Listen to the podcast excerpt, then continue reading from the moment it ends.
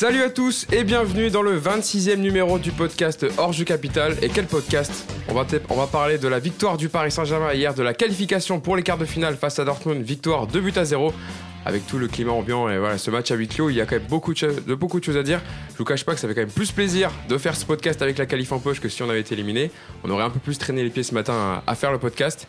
Et je vais vous présenter tout de suite l'équipe de choc qui va m'accompagner pour débriefer pendant, on va, je pense qu'on va dépasser l'heure de podcast, on fera peut-être une heure et demie parce qu'il y a beaucoup de choses à dire. Tout d'abord, Mousse, comment ça va Mousse ce matin? Bah, ça va très bien, je suis en train de me, filmer euh, sur Instagram. Je filme toute l'équipe. Ah ouais, d'accord, c'est toi le. Pourtant, c'est toi le plus vieux de la bande, mais euh, là, c'est toi qui es le jeune, ça a Exactement. Ici, c'est Paris. On a vaincu le signe indien. c'est formidable. Parce que le Parc des Princes est construit sur un ancien cimetière indien, donc c'était dû à ça, cette malédiction. Euh, donc, Mousse, la mine des grands jours. J'imagine que Yacine Amnet, qui est également avec nous, ça va aussi. Ouais, ça va très bien. Mais, mais ah, c'est la première fois que je te vois avec le sourire le, matin d'un podcast. Ah, on a le droit de temps en temps. Yannick Kamga qui nous fait son retour dans le podcast après être parti un peu à l'étranger pour euh, diverses euh, activités professionnelles. Je, m'étais exilé pour Corona. Euh, ça va très bien, très bien et un grand sourire et très heureux ce matin.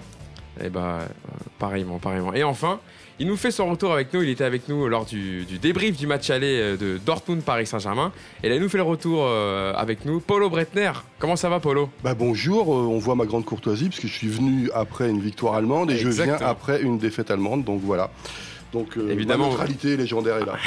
on, on espère. Fair play germanique. Exactement. évidemment, pour le Breton, j'ai pas besoin de le rappeler, écrivain, auteur, spécialiste du foot allemand pour RMC Sport.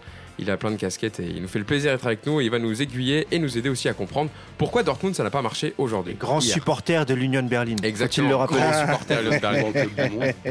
le, un des, plus, des futurs plus grands clubs du monde. le prévisionnel, c'est on sera en Ligue des Champions au 23e siècle entre 2243 et 2240. Est-ce qu'on sera encore sur Est-ce que la Terre existera encore? C'est la vraie question. Peut-être une finale avec le, avec Lens, le RC Lens. Pourquoi pas? D'ici là. 2428. Euh, évidemment, bon voilà, je vais vous donner le sommaire, mais on va parler un podcast intégralement consacré au match d'hier soir. On, analysera tout ce qui s'est passé. On s'en fout, on a gagné, bordel Les bons choix de Touré, l'état d'esprit affiché, la performance XXL collective, la victoire tactique face à Lucien Favre et évidemment aussi ce qui n'a pas marché. On reviendra sur la prestation des Allemands qu'on n'a pas reconnu hier par rapport au match aller, mais c'est pas si étonnant, euh, Polo, au regard de leurs difficultés à l'extérieur cette saison. On aura l'occasion euh, de développer ça tout à l'heure.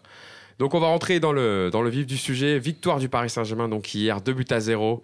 Euh, le Paris Saint-Germain qui s'est qualifié pour les quarts de finale. Deux chiffres avant de, de, vous lancer sur, sur le débrief du match. Première fois que le PSG se qualifie pour les quarts de finale de Ligue des Champions depuis 4 ans. Donc c'était de, de, c'était 2016, la dernière qualification. Et aussi le deuxième chiffre, c'est le 6. Le PSG qui disputera les quarts de finale de Ligue des Champions pour la sixième fois. Et oui, pour ceux qui ne le savent pas, quand même, le Paris Saint-Germain a déjà joué des, demi-finales de Coupe d'Europe en 94-95, évidemment 2012-2013, 2013-2014, 2015-2016. 2014, 2015, 2015, 2016 et 2019, 2020 pour cette année. C'est plus que tout autre club français, donc voilà, un petit point historique, ça fait jamais de mal. Euh, votre première réaction sur la qualif, les gars Allez, je vais me tourner vers toi, Mousse. Qu'est-ce qui vous a fait le plus euh, kiffer en hier C'est l'ambiance mise par le, par le cul aux abords du stade. Voilà, on reviendra dessus, mais les supporters, le match était à huis clos, mais les supporters qui ont joué leur rôle, que ce soit avant le match et après le match, on a vu des scènes voilà, de, de, de, de, des liesses entre les joueurs et les supporters. On a vu des moments de, célébration. L'état d'esprit affiché ou la performance de certains joueurs, voilà. comment tu analyses euh, à, chaud euh, au lendemain de la victoire? Il y, y, a énormément de, choses à dire et, même à, analyser. La première chose là, qui te vient en tête la euh, première chose, ce matin La première chose, c'est vraiment. Euh, là, je parlais d'abord du terrain avant de parler de tout ce qu'il y a en dehors du terrain et notamment les, supporters. Mais sur le terrain, euh, bah, voilà, c'est le PSG qu'on veut voir, qu'on a espéré depuis le début de saison, qu'on a espéré aussi les, les deux, trois dernières saisons. Euh, dommage qu'il n'ait pas mis ces ingrédients. On, voit maintenant, on sent qu'ils sont capables de faire, parce que la preuve, Di Maria, il a fini avec des crampes, ce qui n'a jamais été, ce qui n'a jamais été son cas. Je pense que pas mal de joueurs vers la fin étaient complètement cuits dont Neymar. Cavani, il a dû vomir dans le vestiaire, Voilà, Cavani pareil, Neymar, etc. Donc non, dans l'état d'esprit, très très content. Euh, on est nombreux aujourd'hui, donc je vais pas monopoliser la parole. On, rentrera dans les détails, mais euh, Ouais, c'est très bien, Il, a compris qu'aujourd'hui, on va. Mais euh, et aussi satisfait de, et aussi satisfait de la composition de, Thomas Tuchel. Euh, voilà, je suis, je suis, heureux de ce qu'il a fait. Il a, il a pas fait de dinguerie. Il nous a pas mis Marquinhos au milieu, donc. Euh, formidable, je suis très très content. J'ai peu dormi, mais voilà, je suis soulagé. pour la bonne cause. très soulagé. Polo, toi, qu'est-ce que tu retiens de, cette soirée hier de, Ligue des bah, Champions Premièrement, si tu le permets, je vais m'adresser aux anciens. Ça fait 10 ans que je n'étais pas allé au parc. Ah bah C'était pour un ancien euh, match d'Europa League, d'ailleurs, euh, PSG Dortmund. Ah, mon bah premier match au parc qui date de 1981. Donc, si tu veux, lorsque je vois l'évolution euh, structurelle, à l'époque, il y avait des cages pour nous. Je ne sais pas pourquoi. Donc, ça remonte à, quelques temps.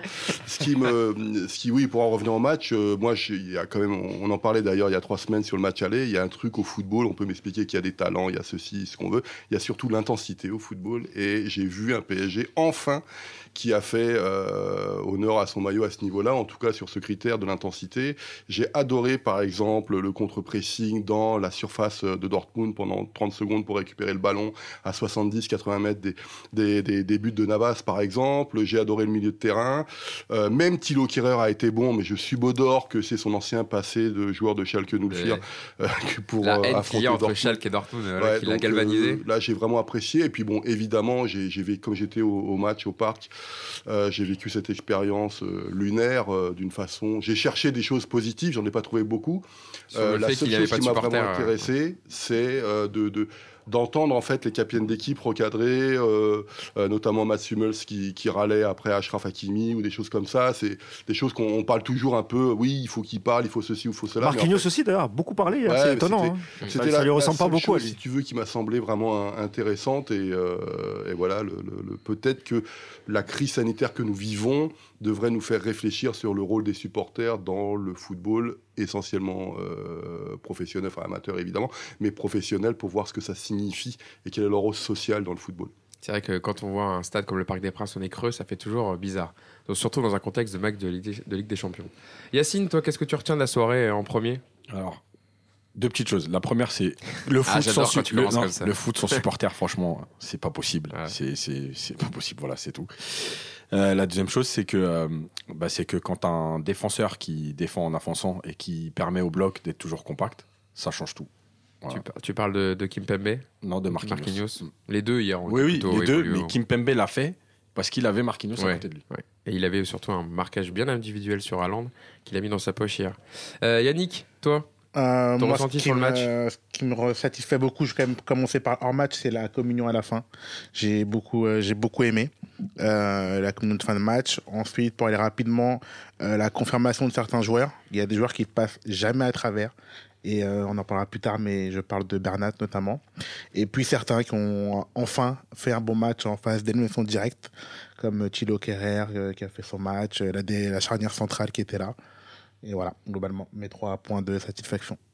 Alors on va commencer avant de, s'intéresser au match. On va, on va parler des, des, choix de Tourelle rapidement, Mousse. Voilà, sur, sur le 4-4-2. Alors on l'avait vu à l'aller, on l'avait débriefé ici, euh, où il avait tenté ce 3-4-3 ou ce 4-3-3 comme vous voulez, qui n'avait pas du tout fonctionné. Il y avait une trop grosse absence dans l'animation offensive et dans l'animation défensive où c'était compliqué parce qu'il y avait des joueurs en méforme physiquement. Là hier, il a mis Paredes titulaire euh, ce que beaucoup de Parisiens souhaitaient, supporters parisiens. Sarabia titulaire à la place d'Mbappé qui n'était pas à 100% pour jouer euh, ce match, avec un Edinson Cavani aussi aligné dans un 4-4-2. Euh, sur la composition, il n'y avait pas de surprise au vu des blessés et des suspendus, mais c'était l'équipe qu'il fallait.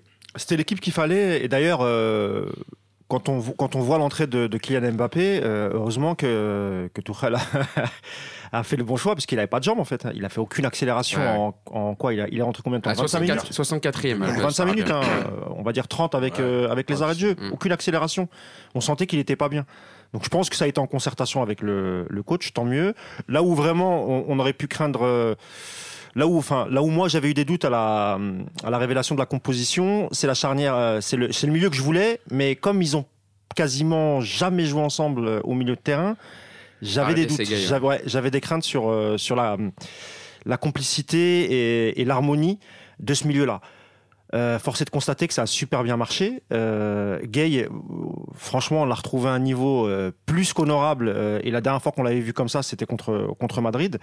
Alors même si je sais que Yacine et, et Yannick en première mi-temps, ils ont pas trop apprécié. On en a parlé avant sur quelques pertes de balles, c'est vrai mais euh, le, rendement qu'il a eu au milieu et les, ballons qu'il est parti chercher dans les pieds, euh, que ce soit des défenseurs des milieux euh, allemands, moi j'ai trouvé ça top. Et euh, Paredes, sur 2, 3, 4, 4 actions, il a fait des passes qui cassaient, qui cassaient les lignes. C'était, c'était super. Rien à redire sur la, sur la compo. très très bon choix de Thomas Tuchel.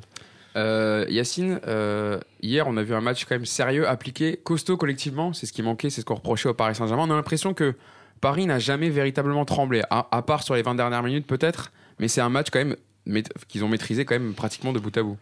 Ouais, après, euh, je reviens. Après, c'est pas pour dire je l'avais dit. Hein. C'est juste de dire que si, le, si, système. non, non, non. c'est juste que dire que le système c'est une chose, mais mais la base du football c'est quand même l'état d'esprit.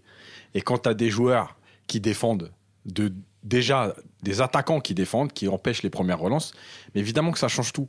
Donc, euh, faut arrêter de croire qu'il n'y a que le système qui compte, etc. D'ailleurs, j'en profite pour dire que j'avais perdu un, point à 1-2 sur un 4-4-2 contre le 4-3-3 et que finalement. La semaine dernière. Nicolas qui avait remporté avec le 4-3-3. Euh, mais, mais voilà, et, le truc, c'est qu'il y a eu l'état d'esprit euh, d'entrée il y a des joueurs qui se sont battus. Voilà, je vais, je vais parler de Sarabia. Son match, il n'est pas exceptionnel.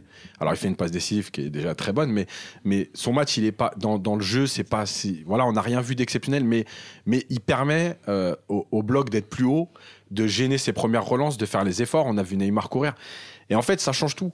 Voilà, c'est ce qu'on attendait, c'est-à-dire que la base, c'est l'état d'esprit. Et quand tu as des joueurs qui pensent moins à leurs statistiques qu'à jouer au foot, bah, bah, ça change beaucoup de choses. Après, faudra quand même revenir sur Dortmund parce que je pense que Dortmund n'a pas non plus euh, tout fait pour gêner le PSG. Euh, faudra revoir, mais, mais voilà, c'est moi je pense que c'était la base, la base. Et enfin, il y a eu un état d'esprit collectif. Et voilà, ça a marché. Tu penses, euh, toi aussi, Polo, que c'est le jeu, on va dire, c'est jeu sans ballon du Paris Saint-Germain sur le côté défensif, que les joueurs sont, revenus défendre, contrairement au match aller euh, qui a fait la différence hier? Je ne suis pas persuadé parce qu'en fait, on, nous vendait, moi le premier, un 3-4-3 du côté de Dortmund. En fait, c'était plus un 5-4-1. Euh, Hakimi et Guerrero étaient très très bas et il y a juste Land qui courait après le ballon euh, pendant, pendant un certain moment. Donc je, je crois que c'est un choix tactique avec des contres. D'ailleurs, je dis pas que ça aurait pu marcher, mais il y a quand même deux, deux attaques sur les ailes en première mi-temps, si je me rappelle bien. Si les centres étaient, avaient été mieux adressés, peut-être que. Il y en a même une avec un retour de Kimpembe, un tacle. Oui, celle-là, elle est belle. Alors je m'excuse aussi parce que comme j'étais en direct, on a, nous, on n'a pas les revu les images. C'est-à-dire que moi, là, j'essaie de me rappeler ce qui s'est passé. C'est euh, vrai que c'est pas pareil, euh, on n'a pas les. C'est euh, très, toujours intéressant de voir ça en direct parce que tu as des émotions qu'on ne voit pas à la télé, mais à l'inverse, quand tu n'as pas la télé, tu une voit pas ce qu'on ne voit pas. De, le, donc, en fait, je crois que c'était un choix de départ. moi, encore une fois, un, l'intensité du PSG m'a vraiment passionné, mais je n'oublie pas que le match se débloque sur une erreur individuelle. C'est-à-dire que, c'est-à-dire que moi, je veux bien que Paris fasse un pressing au début, ce qui est logique puisqu'ils doivent remonter au score, mais en premier, euh, excepté euh, le, tir de Cavani, mm. si je me rappelle bien, le, qui est un très beau tir, et Burki fait un très bel arrêt, de, classe internationale.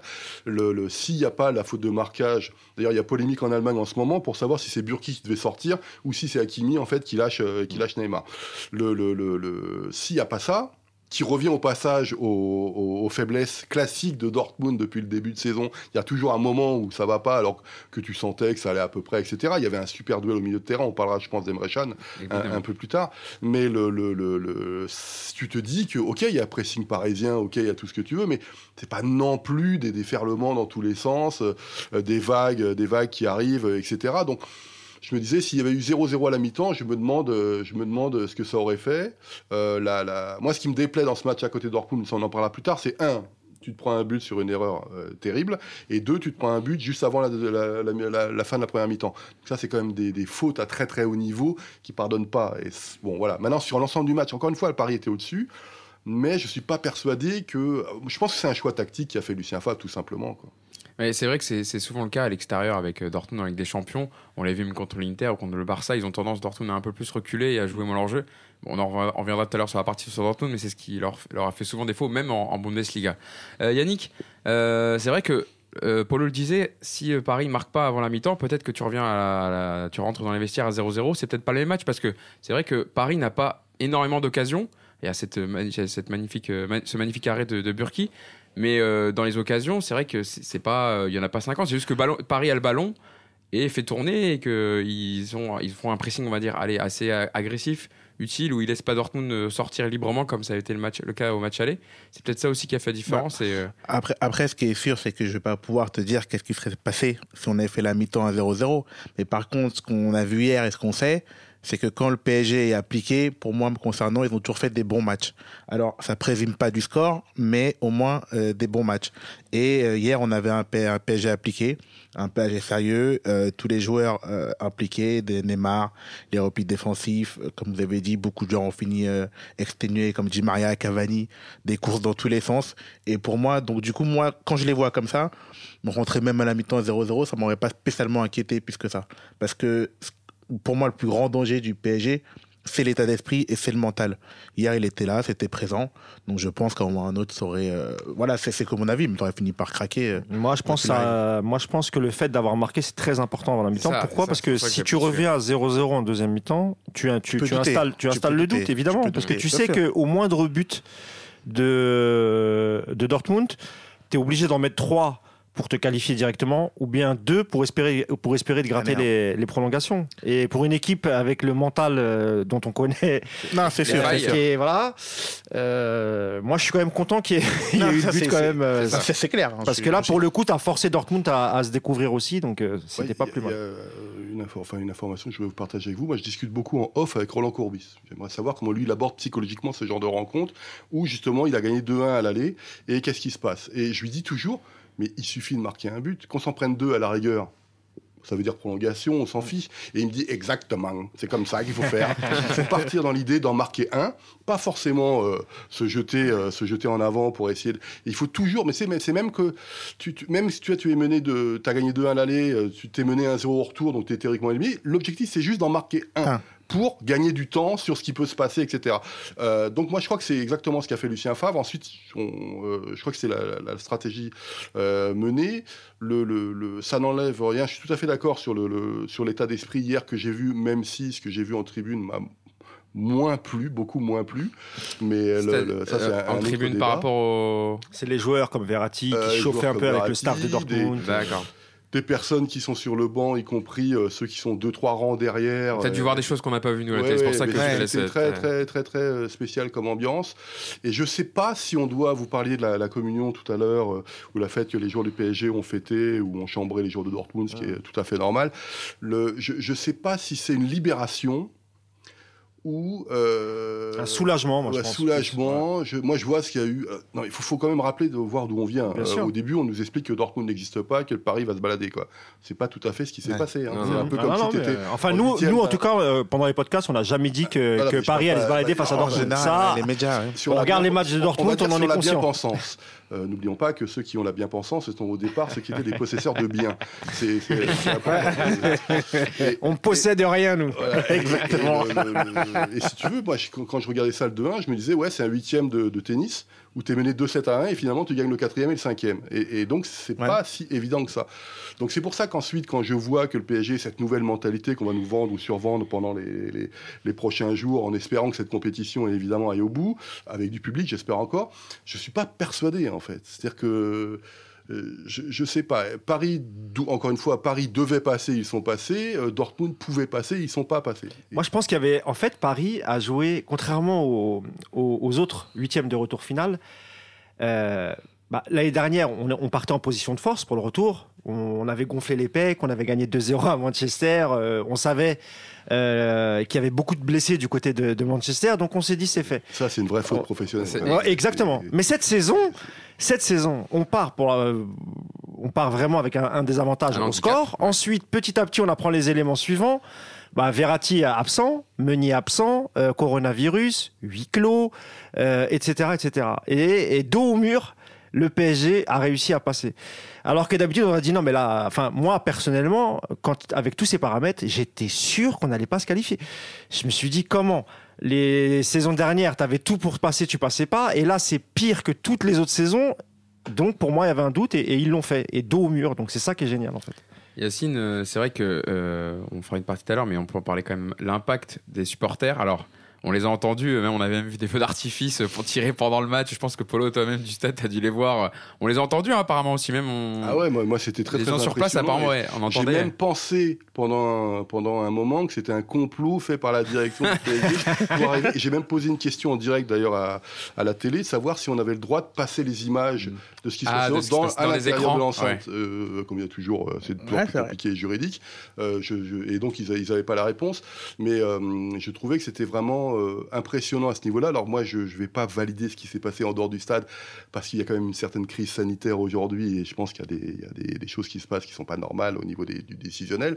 Mais le... ce qui est bizarre, c'est que ça, va être... ce, qui est, bizarre, c'est que ça avait été autorisé par la préfecture... Euh, de Paris, alors que les rassemblements de plus de 1000 personnes. Non, mais parce qu'ils l'ont déclaré comme manifestation. Alors, ils ont ah, ça, tu vois, c'est un peu flou euh, juridique. Donc là, c'était pas, c'était une manifestation et non pas un rassemblement. Donc euh, voilà, ils ont joué un peu sur les mots pour pouvoir. Euh, moi, je, je vais pas polémiquer là-dessus, mais si tu veux, on passe d'un cas extrême en Allemagne où tu as la chancelière qui a déclaré que 60 à 70% des Allemands allaient être impactés par le virus, à une autorisation de choses en France la, vérité, la vérité est évidemment entre les, entre les deux et on verra ce qui va se passer. Mais si tu veux, euh, quand tu discutes avec des médecins, quand même, ce genre de rassemblement, euh, dans le cas ce qui, ce qui risque d'arriver, enfin, je l'espère pas évidemment, mais ce qu'on ce qu'on risque de, nous euh, dire, d'ailleurs, on a le président de la République qui va parler ce soir. à 20h, c'est ça. va falloir, c'est bien, c'est pas. Mais en plus, j'ai pas aimé. Alors, j'ai un, j'ai aimé ce rassemblement évidemment, mais j'ai eu peur que ce soit une surenchère entre supporters sur ce qui se passait sur les stades d'Europe, tu vois, par rapport à ce qui se passait en, à Valence, etc et nous c'est plus, nous c'est. Non, parce que franchement, moi, pour, pour connaître quelques membres et, dont, et, dont, le président du collectif Ultra Paris, c'était préparé depuis longtemps. C'est-à-dire qu'ils avaient, ils avaient envisagé en cas de huis clos, ils avaient déjà réfléchi mmh. et ils discutaient même en amont avec le club déjà pour savoir ce qui serait autorisé de faire ou pas en cas de huis clos. Donc non, honnêtement, c'est vraiment, ils étaient très très impliqués bien avant même la, le match de Valence. Donc euh, non, non, c'est pas. Sur les éléments qui ont fait pencher à Balance hier, euh, Mousse le disait, où il y avait quand même tout qui jouait en défaveur du Paris Saint-Germain. Et le fait voilà, que les joueurs aient vu euh, les supporters euh, voilà, accueillir le bus, les galvaniser, euh, avoir les, fumigènes et autres. C'était aussi le cas contre Madrid, ils ne savaient pas fonctionner. Mais là, de savoir qu'ils allaient jouer à huis clos, c'est pas pareil. et que pendant l'échauffement, et on voyait avec les caméras d'RMC Sport, on voyait les joueurs voir les, célébrations derrière le stade ça a forcément un impact et ça jouait en regard de ce qui s'est passé après le match, la communion entre les joueurs et, les supporters. Mais je pense surtout l'accueil. C'est-à-dire quand ils sont arrivés au parc, ils ne s'attendaient pas à ça et effectivement, ça, a joué dans, dans, quelque chose. C'est-à-dire qu'on se dit, ah, les mecs, ils sont quand même là, ils sont venus, euh, ils mettent l'ambiance, ils sont venus nous accueillir, etc. Après, euh, en fait, c'est toujours un peu à double tranchant parce que par rapport au passé du PSG, est-ce que le fait exceptionnellement qu'il n'y ait pas eu de public, ça a joué pour finalement Parce que il y a malgré tout, euh, quand le public est là, il y a aussi des moments où, où, où tu es pris par justement l'engouement. Et je pense qu'il y a des, des, phases de jeu où, avec le public, Paris aurait joué plus vite vers l'avant, se serait peut-être laissé emporter. Alors que le fait qu'il n'y ait pas de public, ils étaient, on a vu beaucoup, beaucoup de gestion quand même dans la, dans la conservation de balles. Alors des fois, c'était peut-être même trop, c'est-à-dire qu'on jouait plus vers l'avant. Mais en tout cas, il y avait moins d'euphorie, on va dire, à un moment donné. Parce que quand tu as 40, 50 000 personnes à peu près et que tu récupères le ballon en contre-attaque, c'est poussé en fait. Voilà. poussé par le public. Il y a, un bruit de fond et tu t'obliges presque à jouer vers l'avant. Mais tu sais qu'en deuxième mi-temps, c'était un peu ça. C'était un match avec un faux rythme en deuxième mi-temps. À part les 15 dernières minutes sur Dortmund a poussé, mais je veux dire, Paris, il n'y avait pas autant d'intensité. Même la première, et je pense que c'est retombé un peu, tu vois. même en première, il y avait des passes, mm. on avait l'impression que c'était lent, c'était mou, c'était bizarre. Euh, et, et, en fait, c'est à double tranchant. Et peut-être que finalement, en, vue du passé du PSG, euh, ce, ce, ce, ce, huis clos, euh, il a presque aidé. Ouais, genre il a été salutaire. Ouais, ouais, ouais. C'est dingue quand même, c'est paradoxal de dire que le fait d'absence. Mais plus jamais ça quand même, comme tu l'as dit, Yacine, c'est triste. Enfin, un, match comme ça, c'est triste en supporter. Et là, surtout qu'avec toutes les décisions qui sont prises, on s'attend quand même à avoir des championnats. Euh, j'ai noté hein, ce qui avait été pris euh, comme décision euh, par rapport au coronavirus. Donc en France, des huis clos pour les matchs de Ligue 1 et Ligue 2 jusqu'au 15 avril. En Italie, arrêt total jusqu'au 3 avril du championnat total. Espagne, les deux prochaines journées à huis clos. Et Espagne, ça va changer. C'est-à-dire que normalement, le championnat va être arrêté justement. Bon, encore. Euh, c'est décidé aujourd'hui, mais euh, il y a de grandes chances qu'il soit arrêté. Mais normalement, il devrait y avoir une harmonisation au niveau, au niveau européen. Tu peux pas laisser des matchs euh, huis clos, d'autres suspendus, c'est débile. Enfin, je comprends pas parfois que l'UEFA Après, l'Europe est quand même très rarement harmonisée. Hein. ah ouais, mais bon. non, mais déjà, il y, a des pays centralisés comme la France, c'est pour tout le monde. Il y a des pays fédéralistes comme l'Espagne et l'Allemagne. Ah Je peux t'assurer. écoute, hier, avant-hier, pardon, l'Union de Berlin devait jouer stade plein pour la réception du Bayern Munich. Et on apprend hier que c'est le, le ministre fédéral qui a dit non, non, c'est fini. C'est-à-dire qu'en fait, là aussi, on mm. est dans des, dans des, dans, des choix. c'est encore un complot des libéraux, ça, Apollo, je te le dis, ça. C'est toujours. Hein. C'est l'histoire de l'humanité, ça. Euh, on va on va on va faire comme on fait d'habitude sur. Euh, Juste un, vas-y vas-y un, petit truc. Je voulais revenir euh, sur deux choses qu'on dit Polo et, et Yacine. Déjà, moi je trouve que par rapport bon à tout ce qui s'est passé, le Corona, etc. Ça a quand même eu au moins dans le malheur le mérite de créer des images pour moi exceptionnelles des souvenirs qui seront quand même inoubliables et qu'on aurait, qui auraient été différents pour sûr avec un stade plein. Euh, je pense que les joueurs quand même se rappelleront de, leur après-match et les images resteront pour tout le temps. Après, par rapport à quelque chose qu'a dit Polo, euh, moi c'est vrai qu'hier je sens de la libération, du soulagement, mais là aussi la raison c'est que je vois pas non plus de certitude pour le, les prochains tours. Euh, C'est-à-dire que ce qui a été fait c'est bien, ça a pris, mais euh, c'est pas ça, je mettrai pas ma main à couper qu'au final, euh, ça donne des garanties sur un éventuel quart s'il se joue. Et enfin, par rapport à Kessine, ce qu'il disait, je pense aussi que dans le match d'hier sans public, moi j'ai l'impression d'avoir vu peut-être un PSG avec plus de maîtrise. Euh, c'était peut-être un peu plus tactique, ça prenait peut-être un peu plus son temps, et au final c'était plus réfléchi. Et euh, le fait d'avoir le public aurait sans doute euh, emmené des comptes plus rapidement, peut-être plus de précipitation. Et je pense qu'au final ça aussi c'était pas forcément un espèce de mal pour un bien. Quoi. Enfin si, il y, a, des certitudes, peut-être pas sur le, le fait de, de, se qualifier en demi contre le prochain adversaire, mais par contre on a eu des enseignements. Bah, des enseignements, oui. Voilà, Marquinhos en défense centrale, oui, Paredes au milieu. Là-dessus, il y a quand même, il y a, quand même pas mal de choses. Enseignement, limite, On va faire le point, on va faire le point ligne par ligne parce que Yannick est très fort pour faire des conclusions. Là, je pourrais limite arrêter le podcast. Il a tout dit. On va faire un point comment faire en Ligue des Champions par ligne. Alors, on va pas revenir sur la prestation de tous les joueurs, mais voilà un joueur, un joueur ou deux qui vous a marqué, vous dites, vous donnez votre avis.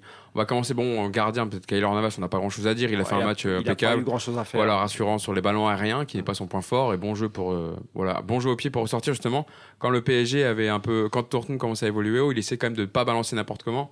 Donc c'est quand même assez intéressant. On peut pas dire rien parce que malgré tout en première mi-temps il fait deux arrêts. Alors c'est pas des arrêts exceptionnels mais il est bien placé. Mmh. Sur le coup franc, il y a un coup franc. En fait ça sert à rassurer surtout la défense. Voilà et c'est important parce que parce qu'on a vécu quand même une époque où pratiquement sur chaque frappe cadrée il y avait but et, et c'est pas fait pour non mais c'est la vérité. C'est pas fait pour aider. Là tu sais que tu as quelqu'un derrière toi donc ta façon de défendre elle est modifiée malgré tout. Tu es plus serein. Tu sais que si t'es passé il y a quand même quelqu'un derrière toi. Exactement. Donc tu défends quand même plus sereinement. Ça apporte de la sérénité aux, joueurs qui y a devant lui. Euh, dans la défense bon, on peut parler de de Juanito, Ron Bernat hier, qui a été pour moi qui a fait une performance XXL à l'image de d'autres joueurs en défense et l'homme aussi des, grands matchs. Il a été buteur contre Naples, bah, buteur contre euh, Liverpool, buteur contre Manchester United et il marque hier. Ce qu'on appelle un vrai. Mais ça serait intéressant d'avoir la, vie de Polo qu'il avait, connu au Bayern. Donc, euh, est-ce qu'on a retrouvé le Juan Bernat euh, de, Valence et, et, du Bayern? Écoute, je le regardais pas forcément à Valence. Ce qui est sûr, c'est que moi, il m'avait jamais vraiment impressionné non plus au Bayern. Euh, même quand Guardiola jouait avec sa défense à 3 et qui jouait plus euh, en piston, et qui jouait plus en piston à ce niveau-là. Mais euh, Bernat, pour moi, c'est une, c'est une incompréhension et c'est, c'est aussi ce, ce, discours que j'ai lorsque j'entends que Paris est une équipe merveilleuse, tous les postes sont doublés, tout, euh, oui, il y a Neymar, ok, il y a Mbappé, ok, il y a Cavani, ok, mais lorsque je vois certains postes, je suis pas euh, aussi emballé, plus que ça. C'est-à-dire, le, le, c'est pas unique. Comme on dit en allemand, on dit oui, de toute façon, c'est un club de divas, c'est inintéressant à analyser. Non, c'est faux. Je pense qu'il y a aussi des besogneux dans cette équipe.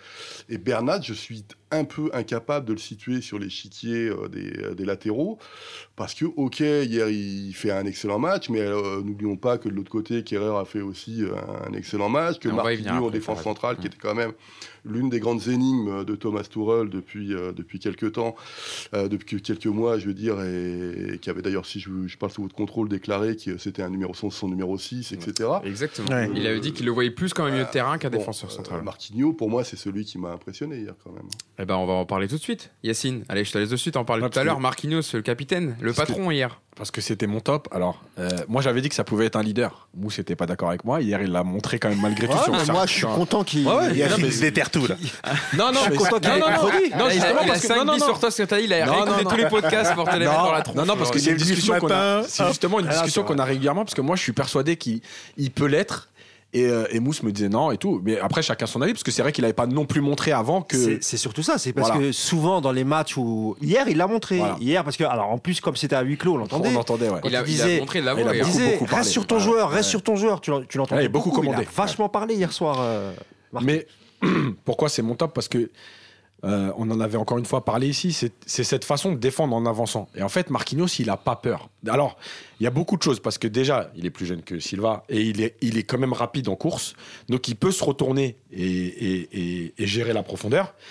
Euh, et, en fait, cette façon de défendre en avançant, elle permet au bloc d'être plus compact, elle permet aux, attaquants de ne pas être isolés, et, euh, et elle permet aussi de rassurer tout le monde, c'est-à-dire qu'on sait que quand on va faire un pressing haut, sur les ballons un peu dans le dos, si, la défense recule, on se met en difficulté. Donc en fait, les attaquants, quand ils font ça, ils vont défendre, mais sans vraiment y aller parce qu'ils ont peur. Et en fait, on est toujours entre deux. Là, on savait qu'en y allant, il y avait du monde derrière. Et d'ailleurs, il est souvent passé devant Haaland pour venir intercepter ses ballons. Kim Pembe aussi l'a fait de l'autre côté. Ça a permis à Kim Pembe de le faire. Parce que justement, il y avait il y a eu des percées euh, de temps en temps, de, que ce soit de Marquinhos et de, aussi, de Kimpembe. C'est des mecs qui sont capables aussi de. ils sont pas. Voilà, ils sont capables de percer le milieu et de, porter le ballon un peu plus loin devant. Donc voilà, c'est intéressant. et donc Kimpembe l'a fait aussi parce que justement, il n'y avait pas ce joueur à côté de lui qui reculait et qui laissait un écart trop important. Et, et en fait, c'est bah, en fait la, la clé du match hier, c'est malgré tout lui, parce qu'il permet à tout le monde d'être plus haut. Et encore une fois, cette façon de, de, rester proche un peu les uns des autres, ça a permis aussi à Carrère, parce que je suis un Kerrer a fait un bon match, mais surtout une très bonne deuxième mi-temps. En première mi-temps, moi, je l'ai trouvé un peu ah, limite, mais, mais en deuxième mi-temps. Et pourquoi? Parce qu'encore une fois, quand tu as ce joueur qui, qui, qui te couvre et qui est là proche de toi, ça te permet d'être libéré. Donc ça a permis à tout le monde et au collectif d'être plus haut. Et notamment euh, par rapport au match aller où tu n'avais plus besoin de défendre à deux contre un, où tu avais le défenseur comme c'était une défense à trois. Alors, à trois contre un. À 3 contre 1 au match aller, ouais, même. Voir, deux joueurs, ça va rien. Euh, il en parlait un peu, euh, Yacine Thilo Kerrer, que Moust a défendu aussi pour euh, qui joue, enfin, position d'arrière droit, qui était plus rassurant, que trouvait plus rassurant que Meunier. Hier, il a été, il a muselé Torgan Hazard. On reviendra tout à l'heure. Je vais pas lancer Polo sur Torgan Hazard parce que sinon, on a fini. Mais on fera tout à l'heure. Même Sancho, quand il a beaucoup désonné avec l'apport de Marquinhos, évidemment qu'il a aidé. Même Gay, parce que bon, Gay, on va revenir après, mais il a fait une performance monstrueuse. il avait comme consigne de bloquer son couloir, pas trop monter offensivement. Il a plutôt bien fait le job hier. non, non, il a, il a, fait le, il a fait le travail. Euh, évidemment que nous, on était un peu inquiets parce que le pauvre, il avait subi le traumatisme de Manchester. C'est lui qui avait amené le, premier but. Euh, Donc, ce qui est rassurant pour un, un, jeune joueur comme, euh, comme Kerrer, c'est que bah, voilà, il a, hier, il a joué sans peur, sans doute. Franchement, je l'ai pas. Alors, effectivement, en première mi-temps, parfois, voilà, mais c'était pas catastrophique. Il a, fait, il a fait un bon match. Moi, je trouve ça rassurant parce que euh, c'est sa deuxième année. Euh, Thomas Meunier va sans doute quitter le, Paris Saint-Germain. Donc, euh, je sais pas, moi. c'est de bon augure, quoi. Est-ce que son avenir est lié à, celui de, de, de Tourelle, à, l'ami Kerrer? J'en sais rien. Mais s'il est, s'il est amené à rester, donc là, ça lui a donné un peu de confiance. Donc, on peut peut-être, pour la saison prochaine en tout cas, récupérer un super latéral droit parce que il est dur au mal. Franchement, il fait des interventions. J'aimerais pas être à la place de certains, de certains joueurs et notamment quand il tacle le long de la, le long de la ligne. Donc non, non, moi je suis content pour Kerr et surtout, euh, voilà, j'espère que ça va le remettre en confiance et ça va le, ça va le remettre en selle. Yannick. Ouais. Kerrer, euh, rapidement, parce que j'aimerais revenir sur Bernat, mais Kerrer, euh, autant Manchester, c'est un match déclic dans le mauvais sens, autant j'espère que hier, ça va pouvoir le lancer. Lui aussi, pour moi, c'est son premier vrai gros match en phase à élimination directe. Donc pour le futur, ça peut être intéressant. Et pour quand même revenir rapidement sur Bernat, pour moi, j'assimile vraiment ce coup-là un coup à la, à la Maxwell. Il me semble qu'on le fait venir pour euh, 5 millions d'euros. 5 millions d'euros. Donc pas cher du tout. Et pour moi, c'est un des défenseurs, en tout cas sur les matchs clés, qui a toujours été le plus fiable, le plus régulier. Euh, pas d'erreur, pas de penalty, pas de balle en retrait. et surtout, euh, finir, mais je suis pas moi j'appellerais ça comme un, un peu comme si on parle d'NBA, un peu comme un clutch player. Euh, il vient toujours décoincer ou euh, des, des, des moments assez importants. C'est vrai. Vas-y Polo, vas-y, vas-y. sur Kerrer parce que. Bah, je voulais te lancer dessus, parce que tu l'as connu en Allemagne. Au PSG, euh, j'avais été interviewé. Moi, j'étais fou en fait. Ce Kerrer, je le voyais évidemment à Schalke, et je voyais qu'il n'était pas dégrossi. Voilà, c'est-à-dire, c'est un des problèmes, je pense, du foot moderne, notamment dans les médias. C'est on veut les gamins qui sortent, qui sont tout de suite pros, on veut en faire des superstars dès qu'il y a des stats, et on passe leur temps à regarder leurs erreurs individuelles. Et, je me disais, mais qu'est-ce qui va Moi, pour moi, c'était pas un bon transfert. C'est par rapport au standing que veut s'afficher, que veut afficher le PSG. Thilo Kerrer, il n'a pas à aller au. Juste pour faire une parenthèse sur la parole, on n'avait pas du tout entendu parler du transfert. Ça s'est fait en deux jours. Ça n'avait pas fuité, quoi. Donc, il arrive là-dedans. J'ai dit, mais oh, c'est pas terrible. Ensuite, vous, vous, dites que c'est un latéral. Pour moi, c'est plus un, c'est plus un stopper droit dans une défense à trois. Hier, il n'y avait pas, il y avait pas Meunier, donc. Euh, donc c'est, c'est tout ça. Je, le voyais et donc j'ai dit, mais le pauvre, il va cramer sa carrière à force de, de... et on va pas pouvoir lui laisser du temps. Et en plus, alors il y avait un truc comme il parle français, qui parle très bien le français. Ah ouais, super l'intégration, il est un peu de chez nous, et ceci et cela, blablabla. Et donc toutes ces choses positives qu'on dans les médias, pour moi, ne, ne sont pas des bonnes choses pour son développement personnel et de voir comment on peut le faire progresser. Tu ne peux pas dire je vais gagner la Ligue des Champions en disant je récupère Thilo Kerrer. Non. Mm il va lui falloir du temps. Il y avait eu exactement la même chose avec Charlie Tachar à, Marseille, lorsqu'il est arrivé. Ce mec-là, je le voyais en Autriche. Je dis, attends, le mec, il est OK, il faisait partie des 23 pour la Croatie, pour la Coupe du Monde, même s'il était remplaçant et tout ça. Je dis, mais attendez, ils ont 20 ans, laissez-les euh, grandir, euh, grandir qu'on puisse. Et là, tout bah, bah, bah. Et donc, il s'est fait défoncer Charlie Tachar à Marseille au début. Aujourd'hui, on n'entend plus de critiques, c'est bizarre. Mais faut, faut les laisser grandir, ces, ces, ces gamins. Et moi, je, trouve ça fou de, de les juger sur 2-3 sur deux trois matchs, mais je trouve aussi fou d'avoir pris le risque de l'avoir recruté parce que c'est pas le standing que veut afficher euh, le PSG. Le PSG est pas là pour former des gamins. Quoi. Bah ça, c'est le, recrutement de, de, de Tourelle, en fait, hein, hein. tout simplement. Ah, okay. Il, avait, qui le connaissait okay, euh, d'Allemagne. Euh. Mais, mais, quand aussi, enfin, il y a un directeur sportif, même si c'était pas le même à l'époque et tout ça, il y a quand même des stratégies de groupe qui doivent être importantes. alors, il y a peut-être des opérations financières derrière, tout ce qu'on veut, etc. Les agents qui viennent. Oui, oui, bien sûr. Ou alors on dit. C'est le même agent apparemment que, que Draxler. C'est apparemment c'est le même agent. C'est l'agence Rogon. C'est ça. Draxler, Tourelle. Juste sur en plus, ce qui gênait aussi sa progression, c'est qu'il est utilisé à beaucoup de postes, mais partout. C'est-à-dire que même en équipe d'Allemagne, il a déjà joué numéro 6, mais, mais, milieu. Mais Tourelle, quand il le fait venir, il parle de lui aussi. Il peut dépanner euh, en sentinelle, euh, à droite, dans une défense à 3. D'ailleurs, Tourelle, il démarre dans une défense à 3 avec. Euh, il, met souvent euh, C'est le problème de ces joueurs qui sont utilisés à trop de postes aussi dans leur progression c'est bien pour, pour apprendre des choses, mais à un moment donné, il faut quand même aller à deux postes à la Juste 30 secondes sur Bernat sur, la sur le comparatif avec Maxwell. Je suis pas d'accord parce que Maxwell, il est pris à Barcelone et parce qu'il joue pas. Il est, c'est une doublure. Il en fin de contrat. Voilà. Et Bernat, il joue pas non plus au Bayern, c'est mm. vrai. Mais parce que surtout parce qu'il a une grosse, grosse, grosse blessure. Et en fait, c'était un pari légèrement risqué parce que le, joueur ne coûtait pas cher et ça a basculé de notre côté. On a eu beaucoup de chance, mais c'est pas vraiment le même cas que. Il y avait un mec à l'époque à la bas. Et puis il y avait à la bas aussi. Ouais, ouais, et en plus, et puis il était barré. Qu'est-ce que tu veux faire? Le mec en plus, il a. Ouais, mais Guardiola, quand il le fait venir, euh, après, il joue de malchance parce qu'il se blesse, mais il le fait. Normalement, il part pour être titulaire en puissance au Bayern. Et c'est vrai que David Alaba, il a repris le flambeau à gauche, il a plus jamais eh lâché. C'est ça. Euh, euh, on va pouvoir parler quand même de Preston Kimpembe, messieurs, je sais pas vous, mais pour moi, c'est l'homme du. Enfin, si ce n'est l'homme du. En tout cas, son frère n'a insulté personne hier soir, tout va bien. Bah, il n'y avait pas besoin. Performance XXL dans l'intensité, dans les duels, dans les relances. Même, euh, voilà, on critique un peu des fois son jeu pour euh, son jeu technique, on va dire, pour relancer les ballons. Mais dans l'impact, il a muselé à Ouais, J'ai noté sa fiche 85 ballons touchés, donc c'est quand même pas mal pour un défenseur central. 6 ballons récupérés, 11 duels et 8 gagnés.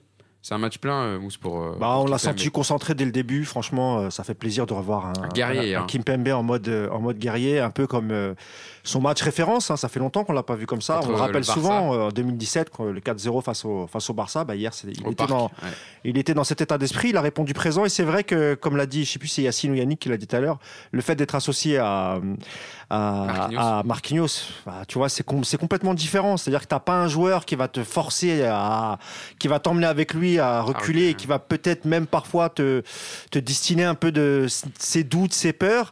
Là, à côté de, à côté de lui, tu avais un Marquinhos qui était pareil, euh, déterminé, revanchard.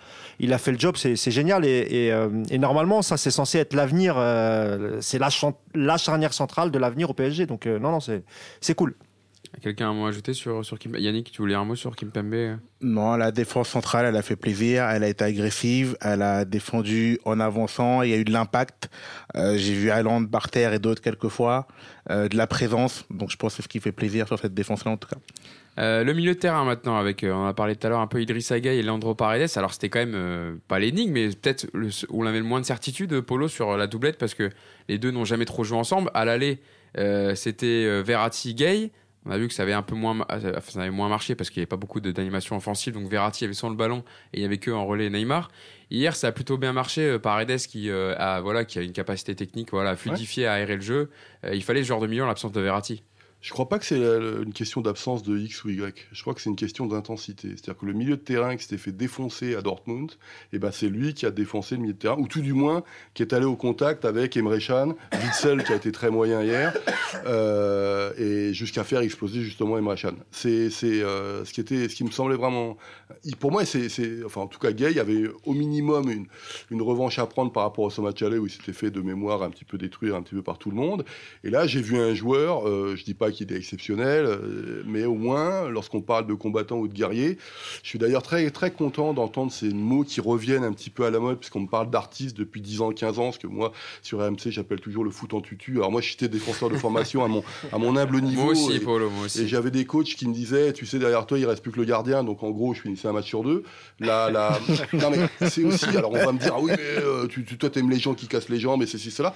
Euh, le football, quand tu discutes avec n'importe quel joueur professionnel, il te dit que c'est aussi un combat, le contact, etc. Et donc ça revient, alors euh, on va mettre ça entre guillemets, à l'intensité, à ce qu'on met. C'est ce qui a mis le milieu de terrain. Et pour moi, c'était la vraie grande bonne nouvelle hier. C'est-à-dire que quand on parle de la défense, si ça tient pas au milieu, la défense, elle se fait ah, défoncer derrière. Tu peux, faire, tu, peux, tu peux dire ce que tu veux là-dessus.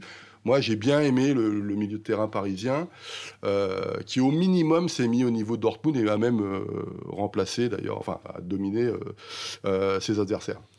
Euh, pour revenir, Yacine, sur, sur Gay quand même, parce que euh, voilà, on a vu tous les matchs d'Idrissa Gay, c'était quand même très moyen ça va, être, difficile de lui faire dire du bien de Gay, malgré tout. Hein. Ah, mais non, il a fait un ah, moi, je, le comprends. Hein. il a fait, voilà, on a revu euh, ce que Mousse en le disait tout à l'heure, un peu le Idrissa Gueye du match euh, aller en poule contre le Real Madrid. Alors, il était partout hier, je suis désolé, mais à chaque fois qu'il y avait un ballon qui traînait, il mettait le pied. Euh, il, a récupéré je ne sais combien de ballons. Il écartait. Et juste, juste. Et il joue simple, hein, Gueye. De toute façon, il s'embarrasse pas avec le ballon, c'est ce qu'il faut faire. Encore une fois, la, première mi-temps, il a beaucoup de ballons qui jouent pas vers l'avant. Moi, c'est ça le problème. Après, son utilisation du ballon, on peut d'accord. Après, dans la, dans la générosité, pas non plus. dans la générosité, dans les efforts, etc. Ça, il n'y a pas de problème.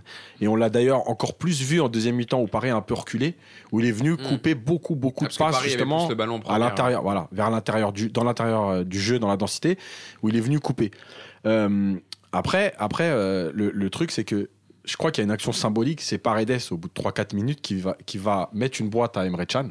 Alors, on peut toujours dire, hein, c'est ouais, c'est nul, c'est nul, mais quand tu joues au niveau, c'est ça. Et en fait, il a, il a dit quoi tout de suite? En plus, Emre Can, il, devait, il venait de mettre un petit coup à Neymar. Alors, euh, l'intensité du coup, c'est pas. ça. Mais ça veut dire, aujourd'hui, tu as fait le malin à l'aller parce qu'il, Emre Can, il a, il a mis des boîtes à l'aller. Ah ouais, clairement. Et là, ça voulait dire, mais ce soir, il y a, y a quelqu'un en face de toi. Voilà. Ça peut paraître anodin, mais c'est jamais anodin. Et Emre Can, quand il pète les plombs, c'est tout ça. C'est la frustration de pas toucher le ballon comme à l'aller. Mm. C'est les coups qu'il prend parce que deux, trois fois, quand il y va, il y va pas pour rien. Et, et en fait, c'est aussi ça, hein, le, le, foot. C'est pas que euh, des dribbleurs. C'est pour ça que quand on parle de Thiago Silva, souvent sur le côté relance, c'est super. Moi, j'adore ça. Mais malgré tout, à un moment donné, il y a besoin d'avoir ça. Et Marquinhos l'a fait, Kimpembe l'a fait. Et Paredes, d'entrée de match, il est venu dire au milieu de terrain de Dortmund, ce soir, je suis là je vais vous rentrer dedans. Je, m'excuse de couper Yacine, mais pour moi, ce que, ce que tu dis est très important. Parce que hier, j'étais avec Eric Dimeco, qui est quelqu'un que j'adore, et Manu Petit, qui est. Euh, que tu détestes. non, non, non. Manu est un personnage très particulier. Moi, je l'ai reçu à Saint-Etienne en 2016. On a discuté de son livre, etc. Il y a beaucoup de choses. C'est quelqu'un d'extrêmement euh, flamboyant sur différentes choses, mais qui a aussi ses propres problèmes, etc. Il y a, il y a la, la... Mais euh, puis en plus, j'ai une relationnelle avec lui très, très, très, très particulier, donc je je vais pas, c'est pas lui que je vais critiquer. Et en plus, c'était mon idole de 98 en plus, donc moi j'ai. Voilà.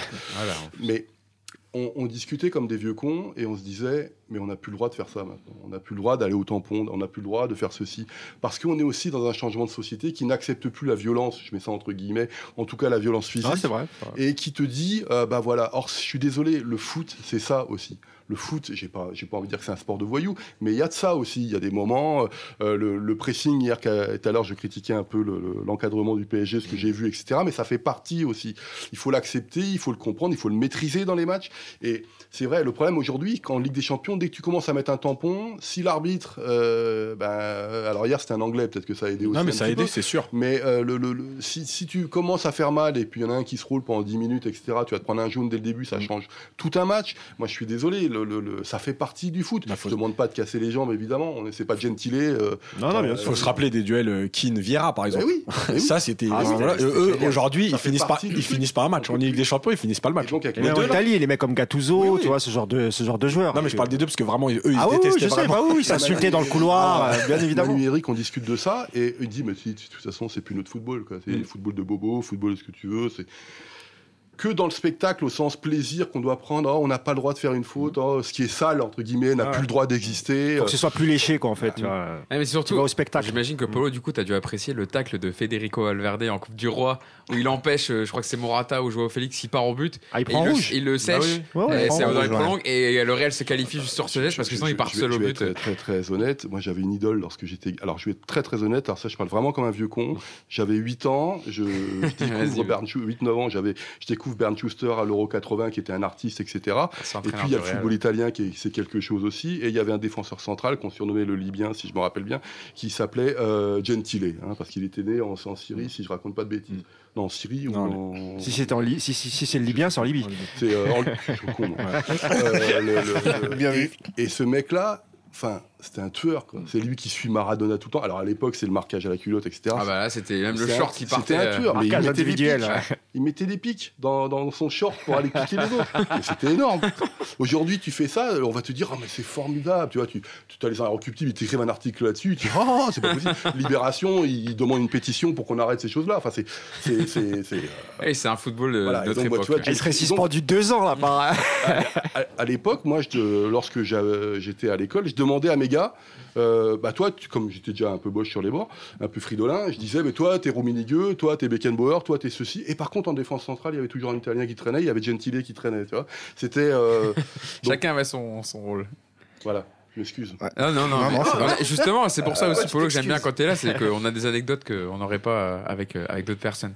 Euh, Yannick, tu voulais revenir dessus Pour revenir rapidement sur le milieu de terrain, la bataille du milieu de terrain. J'aime bien Yannick qui fait les conclusions. Euh, de, de, deux choses vers deux personnes. Je dirais la première, moi, sur Gay, pour moi, il y a deux lectures. je rejoins un peu Yacine. C'est-à-dire, quand il fallait faire le score, simplement, moi, il m'a pas trop plu. Quand il fallait défendre le score, là, il m'a plu. Moi, je verrais, je résumerais son match comme ça. Et ensuite, euh, bon, ça n'a rien à voir, mais sur l'aller-retour, euh, je tiens quand même à lui rendre hommage parce que quelqu'un à la base qui avait des rumeurs comme qu'on allait le recruter j'étais contre. Mais euh, Emre Can, je trouve ça un grand, grand milieu de terrain. Bah, c'est pas un grand mieux. ah, bah, sur les ah, deux matchs, en tout cas, je trouve si vous me permettez, on en parlera dans la partie Dortmund. Parce que sinon, on va qu'on termine au moins sur euh, la, ligne par ligne. On va passer à André Di Maria. Bon, très rapidement, Mousse, voilà, il a fait la passe décisive sur, euh, grâce à son corner gagnant pour Neymar, euh, qui n'a pas été suivi par, par Hakimi. Il a énormément défendu dans son couloir pour aider Carrière. Donc, on l'a vu, il a terminé avec des crampes. Mais voilà, c'était pas, il, avec le ballon, c'était pas incroyable. Mais sans le ballon, c'était un, un grand Di Maria. Moi, je suis pas vraiment d'accord parce qu'avec le ballon, ah, parfois, il, a eu quand même pas mal de déchets. Il y a eu beaucoup de déchets, mais parfois, euh, il les a bien emmerdés par quelques dribbles. il a réussi à passer quand même. Donc, euh, non, franchement, il a. Reste Di Maria, mais c'est pas le, c'est pas le meilleur Di Maria. Le problème, c'est qu'hier, il a fait ça plus euh, courir dans tous les sens pour déjà gêner la première relance avec avec Cavani aussi qui l'a qui l'a très très bien fait et, et, et Sarabia. Et d'ailleurs, on l'a vu, hein, il sort il sort sur crampe. Et moi, j'ai sur son match, je crois qu'on, je vais vous laisser en parler. On, va passer vite après ce qu'on a. Voilà, on, a dit beaucoup de choses. Par contre, l'image euh, à la fin, euh, quand il est euh, les, les, bras en ah croix face, à face aux ultras debout dans la tribune Auteuil, moi je trouvais l'image magnifique. C'est la, une de l'équipe d'ailleurs. Ah, d'ailleurs, il y a le vigile, il était comme ça. Il lui tenait les deux jambes parce qu'il disait putain, bah s'il tombe, alors là, on n'est pas dans la merde. Mais grande Di Maria hier, comme d'habitude. Juste sur Di Maria. En fait, c'est le problème de la génération stat, les jeunes non, mais je vous dis, c'est qu'il vous faut des stats. Mais en fait, Di Maria hier, pourquoi il a été important? Parce qu'il a gardé des ballons pour permettre au bloc de ressortir.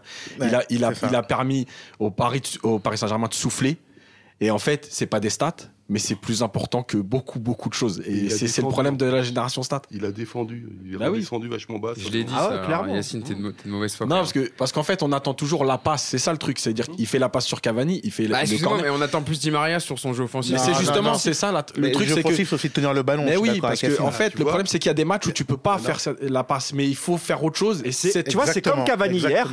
Cavani également pareil. Mais sans Cavani hier, c'est pas le même match. Mais bien sûr. C'est jamais le match. Alors beaucoup vont dire ils vont retenir que le raté. Et encore, c'est même pas un raté, c'est oh, Burki qui l'a. Il fait le boulot, il cadre la frappe, il fait un arrêt de ouf. Un arrêt à l'allemand parce que les gardiens. Mais Cavani, le boulot qu'il fait sans ballon hier, c'est simplement. Non, raison, Cavani, Di Maria, c'est à peu ah, près la même bah, chose. Je le charrie, mais en fait, le problème, c'est qu'on attend souvent. Moi, je parlais même pas pour Hugo, je parle pour les jeunes en général, quand tu vois les commentaires sur les réseaux. En fait, on attend euh, que des stats. Euh, ouais, mais il a rien fait, il a rien apporté. Et Cavani. Ah, et quand Cavani, il a raté quelques les derniers matchs, il raté deux, trois buts. Ok, il a raté, mais, mais, on dirait que vous découvrez Cavani. Mmh. Cavani peut mettre un but et en rater 10 dans un match. mais en tout cas, à, la, relance de l'adversaire, tu le verras toujours. Il se cache pas. Mmh. Il se cache jamais. Et encore une fois, sans Cavani hier, si tu avais eu Mauro Icardi à sa place, moins de mobilité, ouais, non, bien sûr. Je suis pas sûr que Dortmund aurait été emmerdé pareil. Et sur Di Maria, moi je trouve Yacine a complètement raison. C'est-à-dire que euh, au-delà de chercher la passe décisive ou peut-être euh, les derniers 30 mètres, dans, dans la globalité, je trouve qu'il a tenu le ballon. il a été vraiment important à des moments où peut-être des fois il fallait soulager Neymar, où Neymar pouvait pas tout faire tout le temps. Di Maria a été là. Et on dit souvent justement, puisque quand Neymar est là, il est moins bon. Mais je trouve que pour une fois hier, avec Neymar, eh ben, il a été bon. Euh, bon, on a déjà parlé un peu de Edinson Cavani. Euh, Polo, tu, je sais pas si tu vas apporter un complément sur euh, Edinson Cavani qui a été, qui est préféré depuis, voilà, je sais pas si tu as suivi un peu sur les derniers matchs à, à, Mauro Icardi, qui a été titularisé tout le temps depuis Dortmund, le match aller. il a eu du déchet certes voilà, sur ses contrôles, mais il a énormément apporté dans le premier pressing. Euh, ouais, enfin c'est impressionnant et euh, la façon dont il se sacrifie pour l'équipe, mm. parce que moi c'est ça ce qui m'impressionne aussi dans le football, c'est qu'on les met jamais en valeur. C'est euh, un buteur, on dit ouais c'est ça pour marquer, c'est vrai, c'est aussi ça. Mais la façon dont il pressait à 20 mètres, 30 mètres des buts de Burki, c'est impressionnant. Il courait partout. il est plus tout jeune, faut pas le, faut pas l'oublier non plus. C'est-à-dire qu'il est peut-être aussi à un âge. Je lui dis écoute mon gars, je suis en pré-retraite entre guillemets mais je fais un peu ce que je veux parce que ma carrière, je l'ai faite. Donc toi, t'as rien fait en face de toi. Je parle à la Hollande, évidemment. Et là, et, ouais, c'est impressionnant. Il y a même des moments où tu te dis, mais pourquoi tu... je, te jure, j'étais à 10-15 mètres de lui. Je dis, mais pourquoi tu fais ça? Il y, a même, y a même des moments, c'est même pas utile, tu vois, de, le faire. Et il le fait quand même. Il fait l'effort de le faire pour l'équipe et pour le collectif. J'ouvre une parenthèse. C'est sympa de parler de collectif. On n'avait pas le droit de parler comme ça de collectif depuis 30 ans parce que sinon, c'est très vite stalinien, quoi. Donc, c'est sympa dans le football que le mot collectif au lieu des stats revienne. Tu vois, donc c'est c'est des choses qui, me semblent importantes. Ça fait une quinzaine de jours qu'on en parle, je m'excuse de, citer la boîte où je travaille en France, des RMC, et je suis super heureux d'entendre des gars comme Jérôme Roten commencer à reparler du collectif, le pourquoi du comment, et ceci, cela. Pas que les, performances individuelles, tu veux dire, exactement. Mais On l'a vu, il était pratiquement même limite en numéro 6 à ce que j'allais dire. Déjà, il est revenu souvent se placer dans la ligne de 4 euh, à faire les efforts. Mais il y a encore une chose qu'on voit pas beaucoup parce que parce que à la télé c'est pareil, hein. il faut des stats, des, des, choses concrètes, donc on fait pas attention. Mais le nombre d'appels que fait Cavani et qui use une défense, alors pas forcément sur le plan athlétique, parce que les joueurs sont préparés, mais en fait sur le plan mental, parce que il fait des appels, il fait des appels, il fait des appels. en fait, les joueurs, les, adversaires, en plus ils connaissent Cavani, en fait tu peux pas le laisser, parce que les appels qu'il fait, même s'ils servent à rien euh, concrètement, on va dire, ils servent aux autres ils servent à user la défense et ils servent à te à t'user psychologiquement. Ça veut dire que tu sais, le mec, il lâche pas, il fait des appels, il fait des appels et tu peux pas le laisser une fois faire un appel parce que la preuve, sur l'appel où tu le laisses, il va se présenter devant le gardien. Et en fait, personne ne se rend compte de cet impact-là, psychologiquement, sur une défense, mais il est hyper important parce que quand tu as un joueur qui est fixe, par exemple Mbappé, quand il rentre, il va se décaler côté gauche. Mais ça, c'est moins dangereux. Ok, il est rapide. Mais côté gauche, tu as la ligne, si tu l'enfermes un peu bien, il n'est pas dangereux. Mais lui, il fait des appels tout le temps, de l'intérieur vers l'extérieur, de l'extérieur vers l'intérieur. Et il s'arrête jamais. Et en fait, encore une fois, ça, c'est des choses qu'on ne mesure pas mais c'est tellement important parce que finalement, les défenseurs, ils peuvent pas être libérés. C'est le, travail invisible. Bah oui. D'ailleurs, c'est une des plus grandes qualités de Cristiano, ça, les appels euh, incessants. Bah oui. Non, mais euh, les appels de balles, c'est.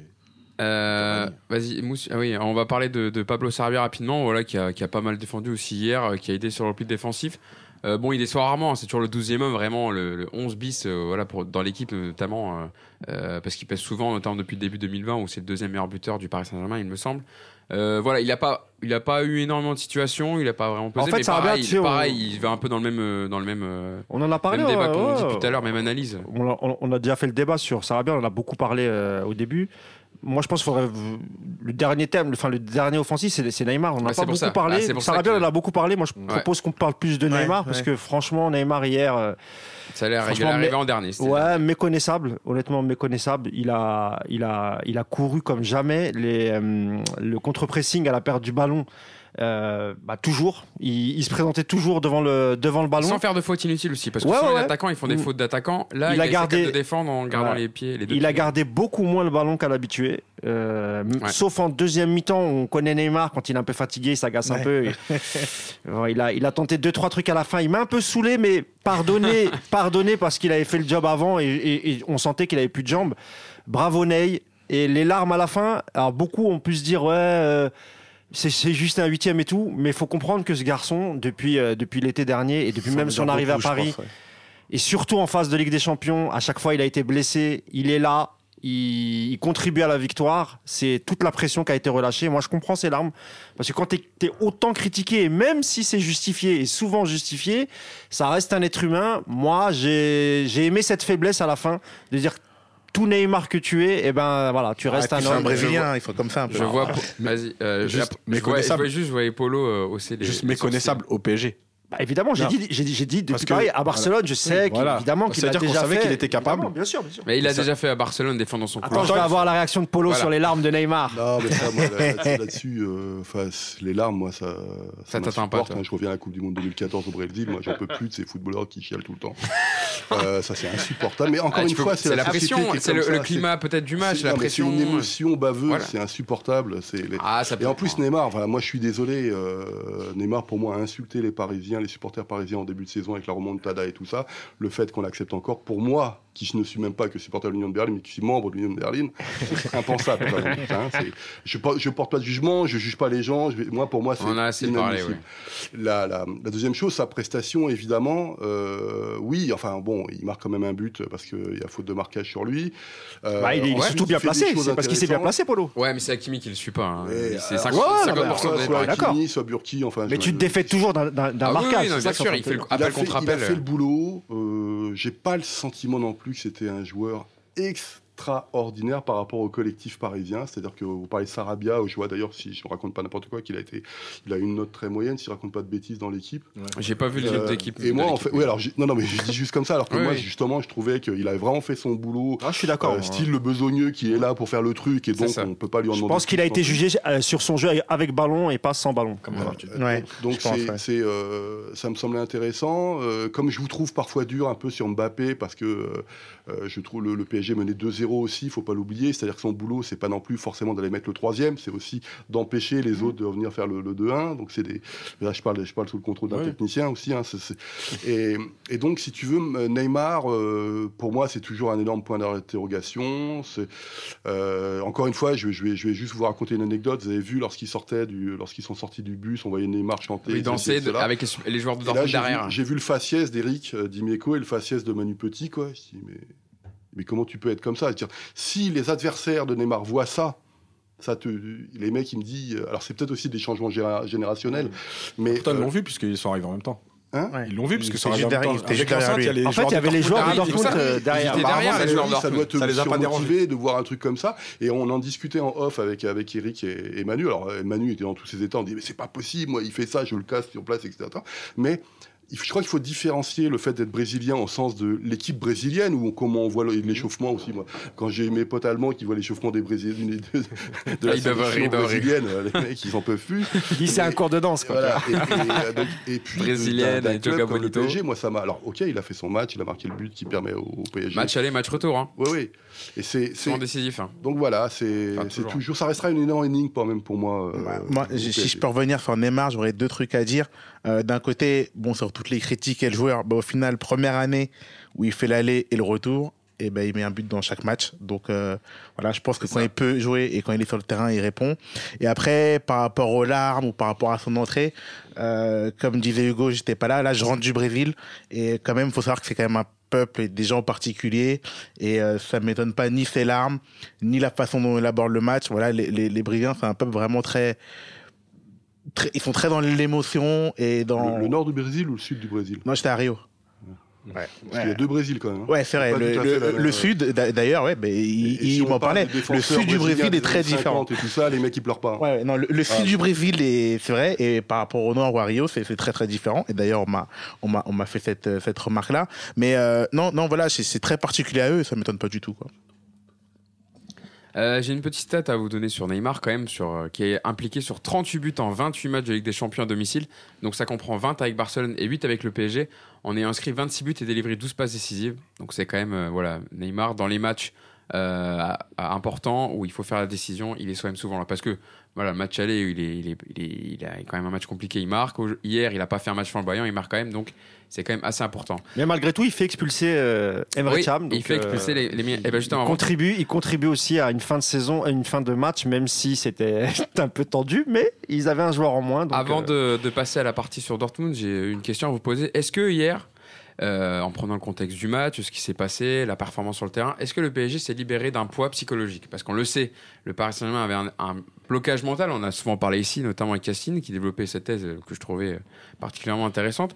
Euh, est-ce que de voilà d'avoir passé enfin ces huitièmes de finale, alors certes ils les avaient déjà passés sur en blanc, mais voilà ça faisait trois ans, il y a eu quand même plusieurs euh, enfin entre la remontada, Manchester, je vais pas refaire le film, mais est-ce que ça peut les libérer pour les, les, prochains, les prochains matchs, notamment les quarts de finale? Moi, je vais te dire, tout dépend de la suite euh, qui va être donnée, euh, d'une part, coronavirus, les matchs à huis clos, etc. Si tout redevient la normale, bah écoute, je pense que oui. Après, on va attendre quand même les tirages au sort. Mais est-ce qu'il y aura des tirages au sort euh, Au moment où on parle, on, on, est un peu dans l'expectative.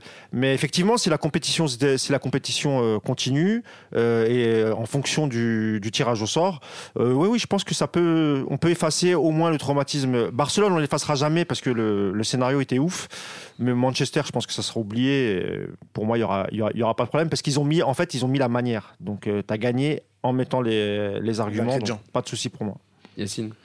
Bah, j'espère que oui, mais en même temps, je pense que, je pense que oui, parce qu'il y a des blocages qui se font comme ça. Et, et, le truc, c'est que là, il fallait passer ce tour-là pour, euh, pour se dire que, bah oui, finalement, on est capable. Et, euh, et on l'a fait.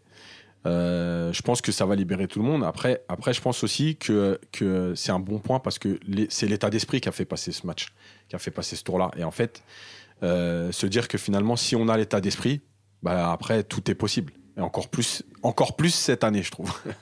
Euh, il y avait aussi, euh, vous avez vu la célébration des, joueurs du Paris Saint-Germain. Yannick, je pense que tu as vu, euh, qui, un peu parodie ce qu'avait fait Hollande quand il avait marqué au match aller. à cette position, il était assis avec les mains, avec les, doigts croisés comme ça.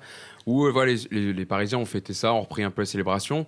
Il y en a beaucoup qui sont tombés sur le Paris Saint-Germain comme d'habitude parce qu'en disant que c'était exagéré de, de, de la gueule d'un jeune de 19 ans. Mais c'est, faut accepter le. Attends juste, tu peux ajouter Hollande quand il arrive hier et qu'il écrit euh, sur, son, sa, story Insta. Ouais. Paris, c'est ma ville. Oui, voilà. Donc il y a aussi ça. Et apparemment, ce que je, disais, euh, Loïc Tanzi, qui est plutôt bien renseigné, qui est un journaliste d'RMC Sport, où il disait que les, les Parisiens n'avaient pas beaucoup apprécié la communication faite après le match aller, mhm. où Dortmund avait fait des caisses sur Twitter en se foutant un peu de la gueule des Parisiens, en disant nous déjà, on n'achète pas nos stars, on les construit aussi, plusieurs choses comme ça. Ce qui est pas, ce qui est pas faux. Ah oui, ce qui est, pas faux certes, mais il faut accepter euh, le retour de chambrage. Je veux dire, on, on, tombe dessus hier parce que c'est le parce que c'est le Paris Saint-Germain. Aujourd'hui, le chambrage, c'est dès que quelqu'un écrit quelque chose contre l'autre, euh, on dit que c'est du chambrage. Non, il n'y a pas forcément du chambrage. non, mais sur Twitter, ils ont un peu, ils ont un peu exagéré on a le droit de déconstruire le truc et je vais te dire ce qui s'est passé en Allemagne quand j'arrêtais pas de dire sur RMC que ce match n'intéresse pas outre mesure ça comme ça euh, alors qu'en France on te parle en Navarre on te parle de ça on a l'impression moi ça fait quand même depuis que le Qatar est à Paris si tu veux j'en ai un peu marre j'ai l'impression quand même que même euh, sur Mars tu vois les Martiens ils portent des maillots du PSG quoi. C'est pas tout à fait comme ça que ça se passe. Et, et, en Allemagne donc je cite souvent cette émission une deux Doppel Pass le, le, qui est qui paye le dimanche entre 11h et 13h euh, cette victoire à Mönchengladbach a été fêtée dans l'émission pendant 45 minutes, ils ont vraiment parlé de ça, etc. Et euh, Thomas Elmer, donc l'ancien champion d'Europe 96, a voulu lancer euh, ensuite la rencontre, préparer la rencontre. Ça a duré 48 secondes. Ouais, ouais, Club de Diva, au revoir. Je te parle de différents journalistes, de différents médias euh, qui parlent. Paris n'intéresse pas le outre-mesure. Le, outre-mesure. Le, déjà aussi parce que Dortmund peut aller chercher le titre de bah on en parlait à, à, je fais presque un match considéré comme un match de préparation pour l'opposition contre le Bayern Munich. Mais si tu dis ça et que tu es incapable de te mettre dans la tête du, du, calendrier de ce que fait le Borussia Dortmund, et eh oui, tu vas dire c'est du chambrage. Comment ça On est un match de on est qu'un match de préparation. Eh, c'est la Ligue des Champions. Non, la Ligue des Champions, quand tu es dans des vrais pays de foot, je suis désolé c'est moins important que le championnat. C'est des choses qui sont. Euh, et si en plus t'es supporter avec as des derbies comme le match Dortmund-Schalke, et ça s'était passé il y a quelques années où il y avait un match Dortmund-Real en Ligue des Champions, on n'en a pas parlé parce que le week-end d'après c'était Schalke-Dortmund. Euh, qui intéressait plus. D'ailleurs, l'élimination de Liverpool hier soir, je suis sûr que dans les, les tabloïds anglais ou les, les journaux, ils vont pas tomber sur les joueurs de, de Liverpool parce qu'ils vont gagner le championnat. Et surtout parce ça fait des années qu'ils l'ont pas gagné. Ils ont fait leur match hier. En plus, euh, c'était un match. on peut, juste ajouter la Juve, c'est-à-dire que la Juve c'est devenu important aussi la Ligue des Champions parce qu'ils ont dominé le championnat italien pendant les 400 dernières années. Mais avant le championnat italien, c'était au-dessus de. Au mais que ce soit en première ligue ou en Bundesliga, il a raison, Polo. Euh, c'est vrai que le match de Dortmund, ils en ont pas parlé. Euh, même pour le match aller, ils en ont parlé après le dernier match, ils avaient joué vendredi et ensuite ils ont dans la presse allemande, ils en ont parlé. Je Exactement. Me je me rappelle pas d'une analyse technique du jeu de Paris euh, sur le dernier mois. Je me rappelle de certains articles sur est-ce que Thomas Tuchel va sauter, est-ce que qu'est-ce qu'il a fait depuis deux ans, etc. Mais pas de, du PSG. Alors que nous et même par United et d'autres d'autres médias pro PSG comme Culture, les mecs ils sont tombés sur eux parce qu'ils avaient ils avaient euh, débriefé un match, ce que nous aussi on a fait mmh. d'ailleurs, hein, débriefé un match de Dortmund pour donner quelques éléments aux, lecteurs. Et c'est vrai que nous, on l'a fait. Et je suis pas sûr qu'en Allemagne, ils aient décortiqué tous les matchs du PSG, euh, que ce soit Bild ou tous les, ou tous les médias allemands. Non, non, là, euh, c'est peut-être un problème générationnel, mais j'ai replacé l'église au milieu du village. ça fait trois semaines. Que Dortmund a déjà la C1 et que. Non, non, non, non. Alors moi, je veux dire, même moi, personnellement, ça fait trois semaines que je les attends. Euh, les Allemands, trois semaines, parce que ils ont, ils ont été infernales sur les réseaux sociaux. Non, mais là, on parle pas de ça, nous. nous là, on parle pas du tout ça. Non, mais là, je le chambrage. On parlait avant. Ah oui, sur ça, On a démarré sur le chambrage. Le chambrage, le chambrage vient des réseaux sociaux. Ah oui, Peut-être que par génération, ceux qui y font pas ne comprennent pas ce qui s'est passé, mmh. mais ils ont été détestables. Et quand, moi, je veux bien que dans les avant-matchs, dans les émissions, on parle pas trop du PSG, mais sur les réseaux sociaux, il y a des vidéos de trois minutes qui tournent pour faire trois minutes de chambrage sur une équipe, qu'il a fallu y aller. Entre allant le CM de Dortmund, la frappe ont joué à la PlayStation, allant déguisé bah, en viking, je vais venir à Paris tout défoncer. Moi, ça me gêne pas, c'est de bonne guerre. Hein. Non, c'est de bonne guerre. Mais donc, la réponse est aussi de bonne guerre. Ah bah évidemment, tout simplement. donc que... Paris n'en fait pas trop. Ah Paris a été attaqué. Les joueurs, je pense qu'ils l'ont pris personnellement. bah, ils répondent. Euh, pas de problème. Juste, vite fait, tu l'attends depuis trois semaines, mais est-ce que si le PSG à un point d'avance sur Marseille, deux points sur euh, Lyon et que tu es dans un gros championnat, est-ce que tu en parles pendant trois semaines? C'est-à-dire que quand il y a le match, on en a pas parlé. Non, non, justement, non. Alors moi, la, différence, Yacine, tu t'occuperais plus du championnat? Non, non. non, et puis même la différence. Moi, j'y crois pas une minute. Non, regarde Yacine, ce qui est différent. Je, l'attends depuis trois semaines, mais j'en ai pas parlé. J'ai rien dit, personne n'a rien dit. Non, non, mais tu. Mais je les j'attendais, je te le dis. Hier 23 h j'étais prêt. J'ai dégainé. Parce que tu étais comme beaucoup de ces personnes qui méprisent le championnat allemand et qui disent de toute façon, je m'appelle Paris, donc je vais l'emporter 4-0 là-bas. Ou tu, hein, non, ça veut dire que l'Inter n'existe pas. non, non, c'est pas ça. J'ai rien dit pendant. Ça veut dire que le Barça n'existe pas. Parce que c'est ça aussi. Ah non, non, non, je vais te répondre. J'ai rien dit pendant trois semaines parce que je voulais pas répondre et qu'on se fasse éliminer. Il fallait attendre de gagner pour pouvoir répondre. Tout simplement. Donc j'attendais la victoire. Juste pour, répondre à Yacine, euh, pour moi, pour moi, même si on avait eu un ou deux points de différence avec Marseille, on en aurait parlé de la même manière. Pourquoi? Parce que c'est parce que le, parce que Marseille n'a pas d'effectif en fait. Et tu sais que tu peux rattraper des, points perdus, tu peux en rattraper en Ligue 1. C'est pas un souci. Oui, mais je parle pas dans ce contexte-là. Je parle dans un contexte de gros championnat comme c'était par exemple en 93. Ah, il fallait dire si on avait eu des équipes oui, concurrentes. Oui, c'est pour ça que je parle de point, pour jouer le titre. D'accord. oui, oui, Mais avec ce Marseille-là, ce Lyon-là, ce Rennes-là, ce LOSC-là, même si on avait un des années où, où, le ah championnat de France avait des équipes où vraiment c'était plus homogène. C'est aussi euh, pour ça que chez nous, on en parle beaucoup. Parce que nous, on est sûr de gagner le championnat. En Angleterre, en Allemagne, c'est autrement plus important. Euh, pour boucler la page sur le Paris Saint-Germain avant de passer juste une petite déclaration de Nasser Al-Khalifi qu'on n'avait pas entendu depuis longtemps au micro de, d'RMC Sport hier de Mohamed Bouafsi, euh, où il a dit, voilà pour résumer, pour conclure la soirée, c'était un grand match, tout le monde doutait du PSG, tout le monde parlait. Aujourd'hui, on a prouvé qu'on était là, on a du caractère. Les supporters n'étaient pas au stade, mais dans nos cœurs, on a senti leur soutien, c'était le match parfait. On est vraiment content d'être de s'être qualifié, mais on ne veut pas rater notre ambition qui est plus grande. Donc j'imagine qu'il parle déjà des quarts de finale. On fait compris. Hein. voilà, je voulais vous le dire, je voulais terminer sur, sur ça. Euh, on va passer ça me rappelle la déclaration qu'il avait faite après la victoire contre le Bayern, 3-0. Euh, il avait dit on a le meilleur entraîneur du monde. Oui, bon, ça, les mecs ne retiennent, ne, retiennent jamais. Un peu euh, on va il n'avait pas dit la même chose pour Emery? Euh, la victoire à Barcelone, c'est possible. C'est vrai, c'est possible. C'est possible. il aime bien l'enflammade, quoi. En tout cas, il n'a pas dit j'ai bas. Ça va. Alors, on va passer au Borussia Dortmund, voilà, qui n'a pas fait le même match que le match aller. Ils ont voulu Polo, je vais te lancer dessus. Ils ont voulu quand même défendre, attendre les Parisiens en première période. Euh, ils ont eu des grosses difficultés à faire le jeu comme à l'extérieur cette saison. Où ils ont souvent des difficultés en Ligue des Champions, que ce soit en championnat ou en Ligue des Champions. Et ils ne se sont rêvés que les 20 dernières minutes. Qu'est-ce qui pour toi a fait que Dortmund a déjoué hier? Je ne sais pas si c'est déjoué. Je pense que déjà, le, depuis le début, moi, j'étais persuadé que sur l'ensemble des deux rencontres, le PSG allait passer. tu l'avais dit au, C'est pas une. Vraie, une vraie surprise pour moi. La, deuxième chose, c'est que le seul joueur euh, de Dortmund avec Mats Hummels euh, qui a un palmarès de grands clubs européens, c'est Emre Can.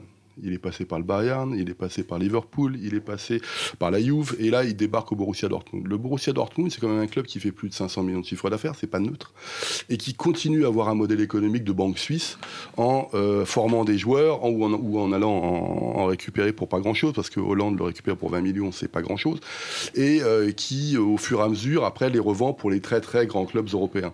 Hier soir, j'ai vu cette différence-là entre un Neymar qui était passé par le Barça aujourd'hui au PSG, entre un euh, Mbappé qui va sûrement peut-être un jour partir dans un très très très très grand club européen. Espagnol. entre un Di Maria qui est passé par le Real, etc. Et donc c'est pas tout à fait euh, le même effectif non plus que lorsque je fais le, la somme individuelle. C'est-à-dire le vécu européen n'est pas le même et l'exigence européenne n'est pas la même. La seule chose que je voudrais, j'espère que ce qui s'est passé euh, hier va faire réfléchir une fois de plus le, Borussia Dortmund sur son modèle économique et est-ce qu'il ne faudrait pas aller chercher ces un ou deux joueurs top players qui, euh, mais pas forcément des mecs qui ont d'expérience. qui ont la trentaine et qui savent jouer motiver les jeunes et tout etc Ensuite, les défaillances individuelles. Euh, moi, ça fait quelques semaines hein, que je dis que Hollande, euh, ou en tout cas, je relais le discours de Lucien Favre, c'est-à-dire que Hollande, il est un peu fatigué. C'est-à-dire que c'est bien. Euh, moi, je dis toujours que l'Autriche, c'est pas l'Allemagne au niveau football, c'est pas tout à fait pareil au niveau de l'intensité, etc. Il est fatigué. Hier, il fait tous ses appels sont à contretemps de, de, son équipe. Sancho, pareil, il a que 19 ans. Et Torgan Hazard, je suis désolé, c'est un excellent joueur de Bundesliga, mais c'est pas un super grand joueur. Et euh, donc, toutes ces choses-là font que euh, c'est pas tout à fait euh, non plus une équipe qui a vocation à gagner la Ligue des Champions, qui puisse être outsider et avoir un beau parcours, c'est une chose. A se dit, je vais gagner la Ligue des Champions, c'est autre chose. Ensuite, euh, la gestion de l'effectif par Lucien Favre. Moi, elle m'énerve beaucoup parce qu'en gros, il a que 12 joueurs à disposition. Le 12e, c'était Julien Brandt.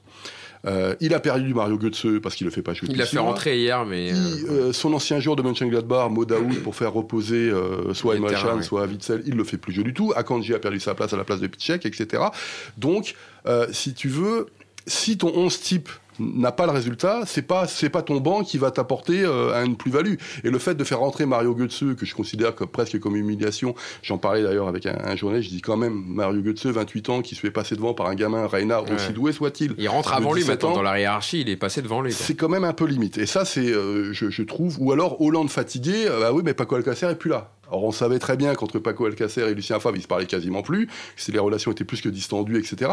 Sauf que c'est dans toute cette réflexion... Marc qui est blessé. C'est-à-dire que ce match, cette défaite devrait peut-être permettre au Borussia Dortmund de se dire ah oui mais j'ai peut-être il me manque deux trois joueurs qui sont importants pour concurrencer Paris sur euh, sur des confrontations euh, aller-retour. Ensuite, encore une fois, il y a un choix tactique qui est fait 5-4-1, le Borussia Dortmund avait une nouvelle solidité défensive même si moi je la relativise.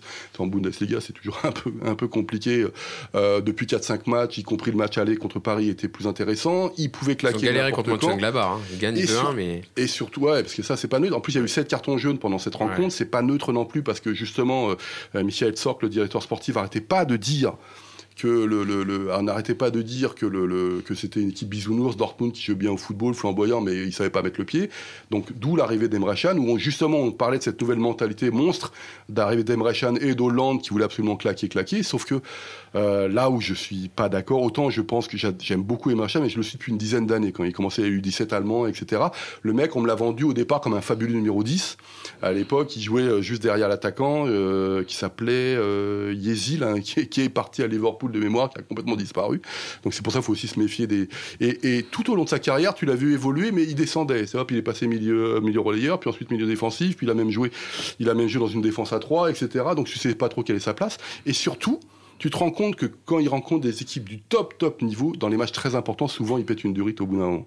Donc, c'est dire, il a 26 ans quand même déjà. C'est pas le gars qui est, passé par tous ces clubs-là. Il a déjà de l'expérience. Et donc, oui, il apporte, un, il apporte ce côté guerrier, ce qu'on appelle Leitwolf en Allemagne, le chef de meute et tout ça, mais euh, je suis désolé, c'est un, il va faire du bien à Dortmund. Est-ce que c'est ce joueur d'exception qui va permettre euh, de, de, de, de prendre, le, le, de, faire évoluer la mentalité de cette équipe? J'en suis pas persuadé. Le fait qu'il soit, qu'il ait été euh, suspendu, suspendu, enfin qu'il ait s'est pris, pris, le rouge, je vais y arriver, qu'il se soit pris le rouge hier, me surprend qu'à moitié en fait.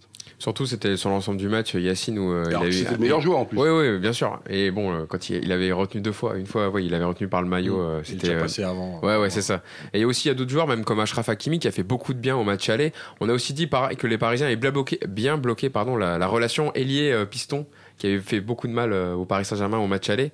Et là, ils ont plutôt bien, plutôt bien fait Paris défendre sur, sur. Ouais, mais encore une fois, comme à l'aller, j'avais dit que Thomas Tuchel avait envoyé un mauvais message. Mais je pense que malgré tout, Lucien Favre a envoyé un mauvais message parce que à partir du moment où, euh, où tu sais que Paris a quand même une force offensive, il y avait de grandes chances que tu prennes un but. Donc il fallait, pour moi, là où ils se sont trompés, c'est de jouer très bas d'entrée. Euh, Hollande, il, défendait quand même dans son camp. C'est-à-dire qu'il gênait même pas la première relance, ils venaient tous se replacer. Et en fait, tu as laissé Paris s'installer, euh, gagner du terrain, etc. Après, pour faire l'inverse, c'est très compliqué dans un match de renverser euh, tout ça. Et, et, je pense que le problème d'Akimi, alors il n'a pas été bon déjà avec le ballon, mais malgré tout, de partir d'aussi bas, Guerrero, c'est pareil. Euh, et en fait, le problème, c'est que le message que tu as envoyé, il a été négatif en disant on va jouer le contre. Donc tu pars déjà. C'était ça pour bah sur la première période, c'était ça hein, le, et, petit. Et, moi je pense toujours que quel que soit le sport, mais le foot en particulier, c'est un rapport de force, c'est-à-dire que euh, pourquoi pas avoir dit à ces joueurs, écoutez, c'est nous qui allons aller les chercher, on va mettre la pression d'entrée, même si ça dure que 15 minutes, mais déjà on va leur montrer qu'on n'est pas là pour subir et tout.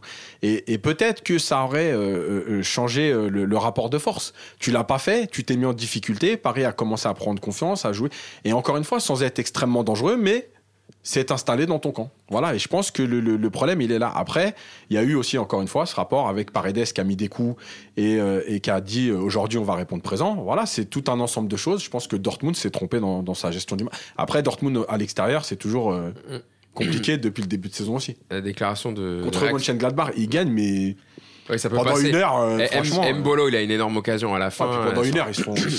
c'est un match d'une intensité. C'est que le côté bisounours de Dortmund lors des matchs allés, mm. il aurait perdu ce match. Oui, Et là, c'est pour ça qu'il commence à y croire à Paris. Mm. Il dit tiens, on va peut-être essayer d'avoir un petit truc, tout en se considérant comme les outsiders. Faut, faut pas Après, je pense que Favre, il connaît son équipe. Effectivement, il sait que son équipe à l'extérieur, c'est pas terrible. que ce soit à domicile ou à l'extérieur, sa défense fait beaucoup d'erreurs qui amènent des buts. Mm. C'est exactement ce qui s'est passé euh, en fin de première mi-temps sur le but de Neymar qui est complètement laissé par euh, donc c'est Hakimi. Euh, donc du coup non, moi je pense que effectivement c'était c'était préparé comme ça. il a il a dû demander de, ne pas faire trop de folie. D'ailleurs, comme vous l'avez dit, hein, Hakimi et Guerrero, on les a quasiment pas vus. Alors que au match aller, on ne voyait quasiment que aidé bien évidemment par, euh, par Sancho au match aller. D'ailleurs, Hakimi euh, était très nerveux. Voilà. Même, hein, Hazard qui n'était pas, euh, même au match aller, hein, qui n'était pas le meilleur joueur de Dortmund, bah là au match retour. mais on l'a quasiment pas, vu. C'est pas que sur la double confrontation, hein, parce que non, mais là, match, je trouve il est plutôt quelconque. il fait un peu pas tâche, un peu tâche. Ouais, non, mais je te parle là, je te parle de deux matchs. Moi, je regarde pas tout le temps Dortmund, donc là, je parlais de, de, de ce que j'ai vu. Je veux dire, c'est pas étonnant, quoi. Ouais, ouais bien sûr, bien sûr. Et en plus, c'est quelqu'un qui ne défend pas, mm. qui a un peu, euh, pareil, le boulard. Euh, C'était typiquement le bon joueur pour Mönchengladbach. Ouais, mais pas plus. Qui a envie de passer à une étape supérieure avec Dortmund ou autre part, à la première ligue, ce que tu veux, et tu te rends compte que c'est pas possible. Ça veut pas dire qu'il joue pas bien, ça veut pas dire qu'il a pas un jeu long, que tout est, le, but qu'il marque à Mönchengladbach est très beau. en tout cas, aujourd'hui, ouais, c'est pas possible. Et même euh, l'entrée de, de, de, Brandt hier, enfin, je sais pas ce que vous en avez pensé, mais bon, moi, je vais pas. même Reina. Reina pas sur, le match, sur le match hier. Reina, ça aurait pu faire mal parce qu'il rentre à la fin avec des mecs un peu fatigués en face. Donc c'est avec sa, sa capacité d'éliminer et sa, et sa vivacité, sa vitesse, évidemment. Je trouve que Brent, il a quand même un peu permis de tenir le ballon mieux au milieu de terrain. il, a, il, a, il a essayé de tirer loin parce qu'il a une bonne frappe comme même. Techniquement, ça, ça ressortit un peu mieux, mais après c'était léger. C'était léger. C'est parce que Paris a reculé aussi. Oui, oui, oui. Mais c'est à ce moment du match, à ce moment du match, honnêtement, je dis pas que, ce qu'il fallait faire. Je trouve c'était un peu naturel. Voilà, tu mènes 2-0. tu voilà, nous on a un passé qui est difficile, hein, tu vois, tu sais les éliminations de dernière minute comme le, le, le, penalty de Kimpembe, tu vois tout ça, je pense que ça c'est Par contre, ils ont été vachement solidaires. Donc reculer, c'est pas très très grave si tu es solidaire, ils l'ont été. Et, euh, et, voilà, donc pas de souci pour moi. Et effectivement, je pense que Favre doit regretter. Si peut-être il avait pris le match autrement, bah, encore une fois, il connaît son équipe, c'était à l'extérieur, etc. Justement, euh, je pense que c'était un dilemme pour lui. Tu, tu me fais la passe D. Euh, j'ai pris une réaction de Lucien Favre après, après la défaite hier. Alors je, cite, on a dominé les 20 dernières minutes, mais également les 20 dernières minutes de la première mi-temps. Le début de match a été très difficile. On prend un but totalement inutile sur corner, et je pense que ça, le connaissance a dû bien l'agacer. On prend aussi un but avant la mi-temps, on fait deux grosses erreurs sur les buts que l'on encaisse à ce niveau-là. On ne peut pas se le permettre. On a beaucoup trop subi le premier quart d'heure, mais après on a bien réagi. Mais on n'a malheureusement pas trouvé la solution pour être très très dangereux. Donc c'est un peu le constat, Polo, euh, que tu faisais tout à l'heure euh, sur... Euh, oui, moi, lorsqu'il se prend le premier but, il est en pétard. Ah, mais de toute façon, ça, c'est typiquement le genre de but qui doit l'agacer au plus haut point. possible Surtout dans ces matchs, euh, en mode des matchs. encore une fois, c'est ce, côté apprentissage qu'il faut pour le Borussia Dortmund, de se dire, bah ouais, on n'a pas le droit à ce niveau-là de faire ce genre d'erreur. Euh, maintenant, encore une fois, moi, je suis très critique depuis quelques temps sur la gestion de l'effectif de Lucien Favre. En plus, j'ai la chance de, connaître des gens qui sont proches de son entourage. On en discute beaucoup, on s'engueule d'ailleurs. Ah, justement, vas-y, dis-nous. Et, le, et, si tu veux, c'est toujours ces entraîneurs qui sont persuadés aussi qu'ils ont toujours raison. Et plus, et plus l'âge avance, Hein. Et, moi, ça s'arrange. ah, mais ça, c'est pour général, général, même pas que pour le foot. En général, ouais. Tourelle est encore jeune. et, là, tu vois, en fait, ce qui fait, moi, encore une fois, il n'y a, pas d'option différente. Si tu ton 11 de départ, ok, tu peux mettre Brandt à la place de, de si tu veux. Est-ce que ça aurait changé grand-chose? J'en suis pas persuadé. Euh, mais le, le, le, le problème, c'est que tu n'as pas de banc et qu'il a perdu son banc. C'est pas, dire, mm. Mario Götze, c'est pas n'importe qui non plus, hein, même si évidemment il a, il a des soucis de carrière, etc. Mais le, le Modaoud, c'est pas un mauvais joueur, il était tout proche de l'équipe nationale, etc. Il a pas quelques kilos en trop quand même, Götze, non hein Je trouve un peu. Euh, non ah, il, a, il, a, 28 ans aussi, tu sais, les évolutions physiques. Le, c'est pour ça, moi, pour Après, il a jamais été. Euh, mais Polo, Polo euh, Götze, la Coupe du Monde 2014, il a abandonné le foot un peu, lui, non Ah, il a eu des longues ah, blessures aussi, il a eu des grosses blessures. physiques, il a des, des, petits virus qui mm. traînent lui aussi, des choses comme ça qui sont un peu compliquées. Mais Götze fait partie de, de ce que moi, je mets ça dans un, dans un paquet cadeau de cette nouvelle génération allemande très très gentille mes Outesil, euh, Mario Götze, euh, Draxler. Ah, quel formidable footballeur, on nous les Ah, c'est pas les genres de joueurs que t'apprécies, j'imagine, parce que hein dans l'impact, c'est pas trop ça. Ouais, ouais, tu vois, c'est pas. Et, tu vois, les, vieux Allemands, tu vois, les Matao, ah bah, ils regardent ça, c'est ma petite sœur, ça. Donc, c'est aussi ah toute l'évolution de ce football qu'on trouve. Euh, bah. Starling, tu vois, ah, c'est fabuleux, c'est plus des méchants Allemands, c'est plus les Bosch. Ne me parle pas de Lothar Mataos. Il a éliminé le Maroc en 86, à deux minutes de la fin, 88e minute. Saki avait tout arrêté, coup franc de 40 mètres ce que tu oublies de dire, c'est qu'il était tout seul sur le terrain. Ouais. Il avait fait un match de dingue. Il avait fait un match de dingue. Il avait fait un match. C'est aussi moi une de mes des reproches que j'ai sur l'évolution du football allemand aujourd'hui. Euh, sur les, euh, politiques des joueurs qui forment, tu veux dire. Euh, enfin. Ouais, c'est-à-dire qu'il n'y a plus vraiment de guerriers. Et alors sans encore une fois, sans revenir à Gentile, je pense qu'il y a un équilibre à trouver. Oui, entre les. deux. Il n'y a, plus beaucoup de guerriers, voire même beaucoup de fragilité. Quand tu te Godze, Ozil, Draxler. Ah, ils font pas d'être un peu fragile comme même. loin de Oliver Kahn, tu vois. Ça, c'était du guerrier allemand. C'était même très tendre. Hein. Après, Mentalement, en tout cas. Mais alors, encore une fois, je parle de Doppelpass il y a 15 jours. Euh, avec, il y, a Mario Bassler sur le, sur le, sur le plateau, il y a euh, Effenberg sur le plateau et il y a Thomas Elmer. Et, il manquait qu'Oliver Kahn, et ils ont pas arrêté, ils, ont presque demandé euh, filez-moi une pancarte d'Oliver Kahn à côté, que je la mette là. Et quand il regardait ces joueurs qui se plaignaient, ou ils parlaient des ultras et tout ça, il dit mais attendez, ou euh, quand on parle des problèmes de racisme sur le stade, etc., il dit Mais attendez, moi, quand les gens, j'ai toute ma carrière, je me suis fait insulter du début à la dernière, dans tous les sens. Moi, ça me nourrissait, j'ai fait ma carrière grâce à ça. Et aujourd'hui, tu sais, alors au passage, vite, vite, plus de racisme dans les stades, ça sera résolu partout dans la société, hein, c'est évident. Hein. Mmh. ça, mmh. c'est le, le plap, C'est très bien, on a mis deux pancartes là, c'est génial. Hein, c'est l'histoire des fils de pute là. Euh, ah, bah, c'est une pancarte, c'est pas beau, mais tu as le droit de le dire à l'oral. Là, là, là, tous ces trucs là sont. Aussi, oui, c'est générationnel. Mais tu verrais comment les, vieux en Allemagne parlent des jeunes en disant Mais c'est quoi ces chochottes, quoi, pour le dire d'une façon très simple. Euh, mais eux, ils éclatent de rire. Quoi. Il s'éclate de rire. Effenberg, il est là, tu vois, il gratte. je pense que même si tu prenais la génération, euh, ouais, génération par exemple l'équipe de France de 86, je pense que c'est à peu près la même, la même mentalité que tu décris. Je pense que c'est à peu près pareil. Moi, je pense qu'on a fait, on a fait le tour sur ce PSG Dortmund. Alors, le PSG qui est donc qualifié pour les quarts de finale, mais va-t-il pouvoir disputer la suite de la compétition? Car on l'a vu, il y a eu un cas de le complot. Ah, le complot. Il y a eu un cas de ah. coronavirus hier dans une équipe qui jouait avec des champions. C'est le défenseur. C'est la Chine communiste. C'est le, le, défenseur de la Juve, Andrea Rugani, qui a été déclaré positif au test du coronavirus. Et donc la VIDEM qui a publié un communiqué en disant qu'elle allait effectuer toutes les procédures d'isolement requises par la loi, y compris le recensement des personnes qui ont eu des contacts avec lui.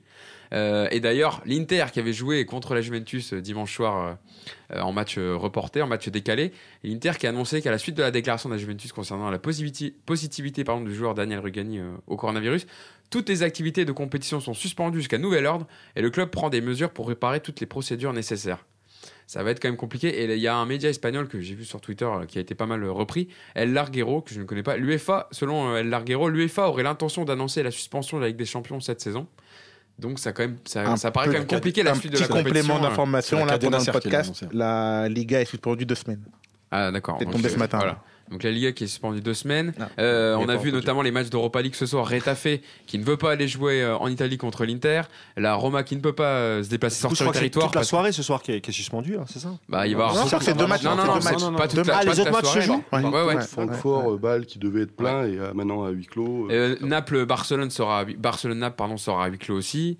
Donc ça paraît Yacine, ça paraît compliqué sur la suite de la compétition. On attend évidemment que les autorités compétentes nous disent ce qui va advenir, mais ça bah, pourrait bloquer. Oui, parce que déjà la semaine prochaine, euh, Lyon va pas pouvoir jouer contre ça. la Juve. ça fait déjà un match euh, en moins. Euh, il va falloir les recaser, pas les recaser. Ça parle déjà de reculer l'Euro 2020 d'une année. Ça va tout bousculer de toute façon hein, dans les dates. Je pense que ça sent, ça sent pas bon du tout. Euh, voilà, après. Enfin... Non, mais de toute façon, évidemment que. Le seul truc à faire, c'est d'attendre l'évolution, ah voir. Euh, franchement, personne ne peut aujourd'hui dire ce qui va se passer, pas se passer. Euh, ça va être compliqué de. Le seul truc à faire, c'est de changer les lignes éditoriales.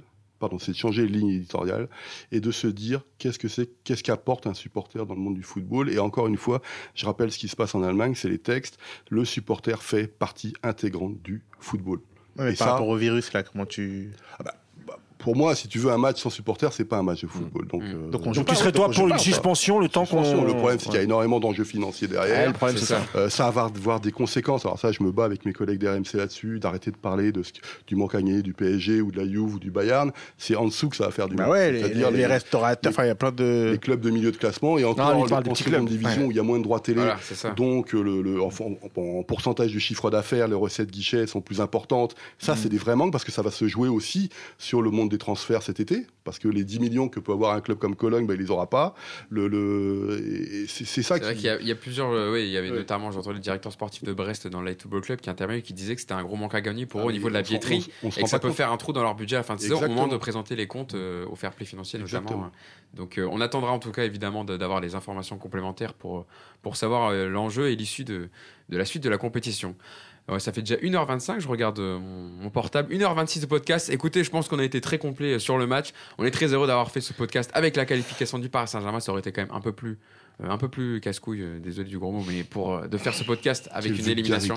Ah, désolé, mais là, il fallait, sortir, il fallait que ça sorte. Il fait lâcher, là, pour le chef. Il fallait que ça Appelle le CSA, Polo.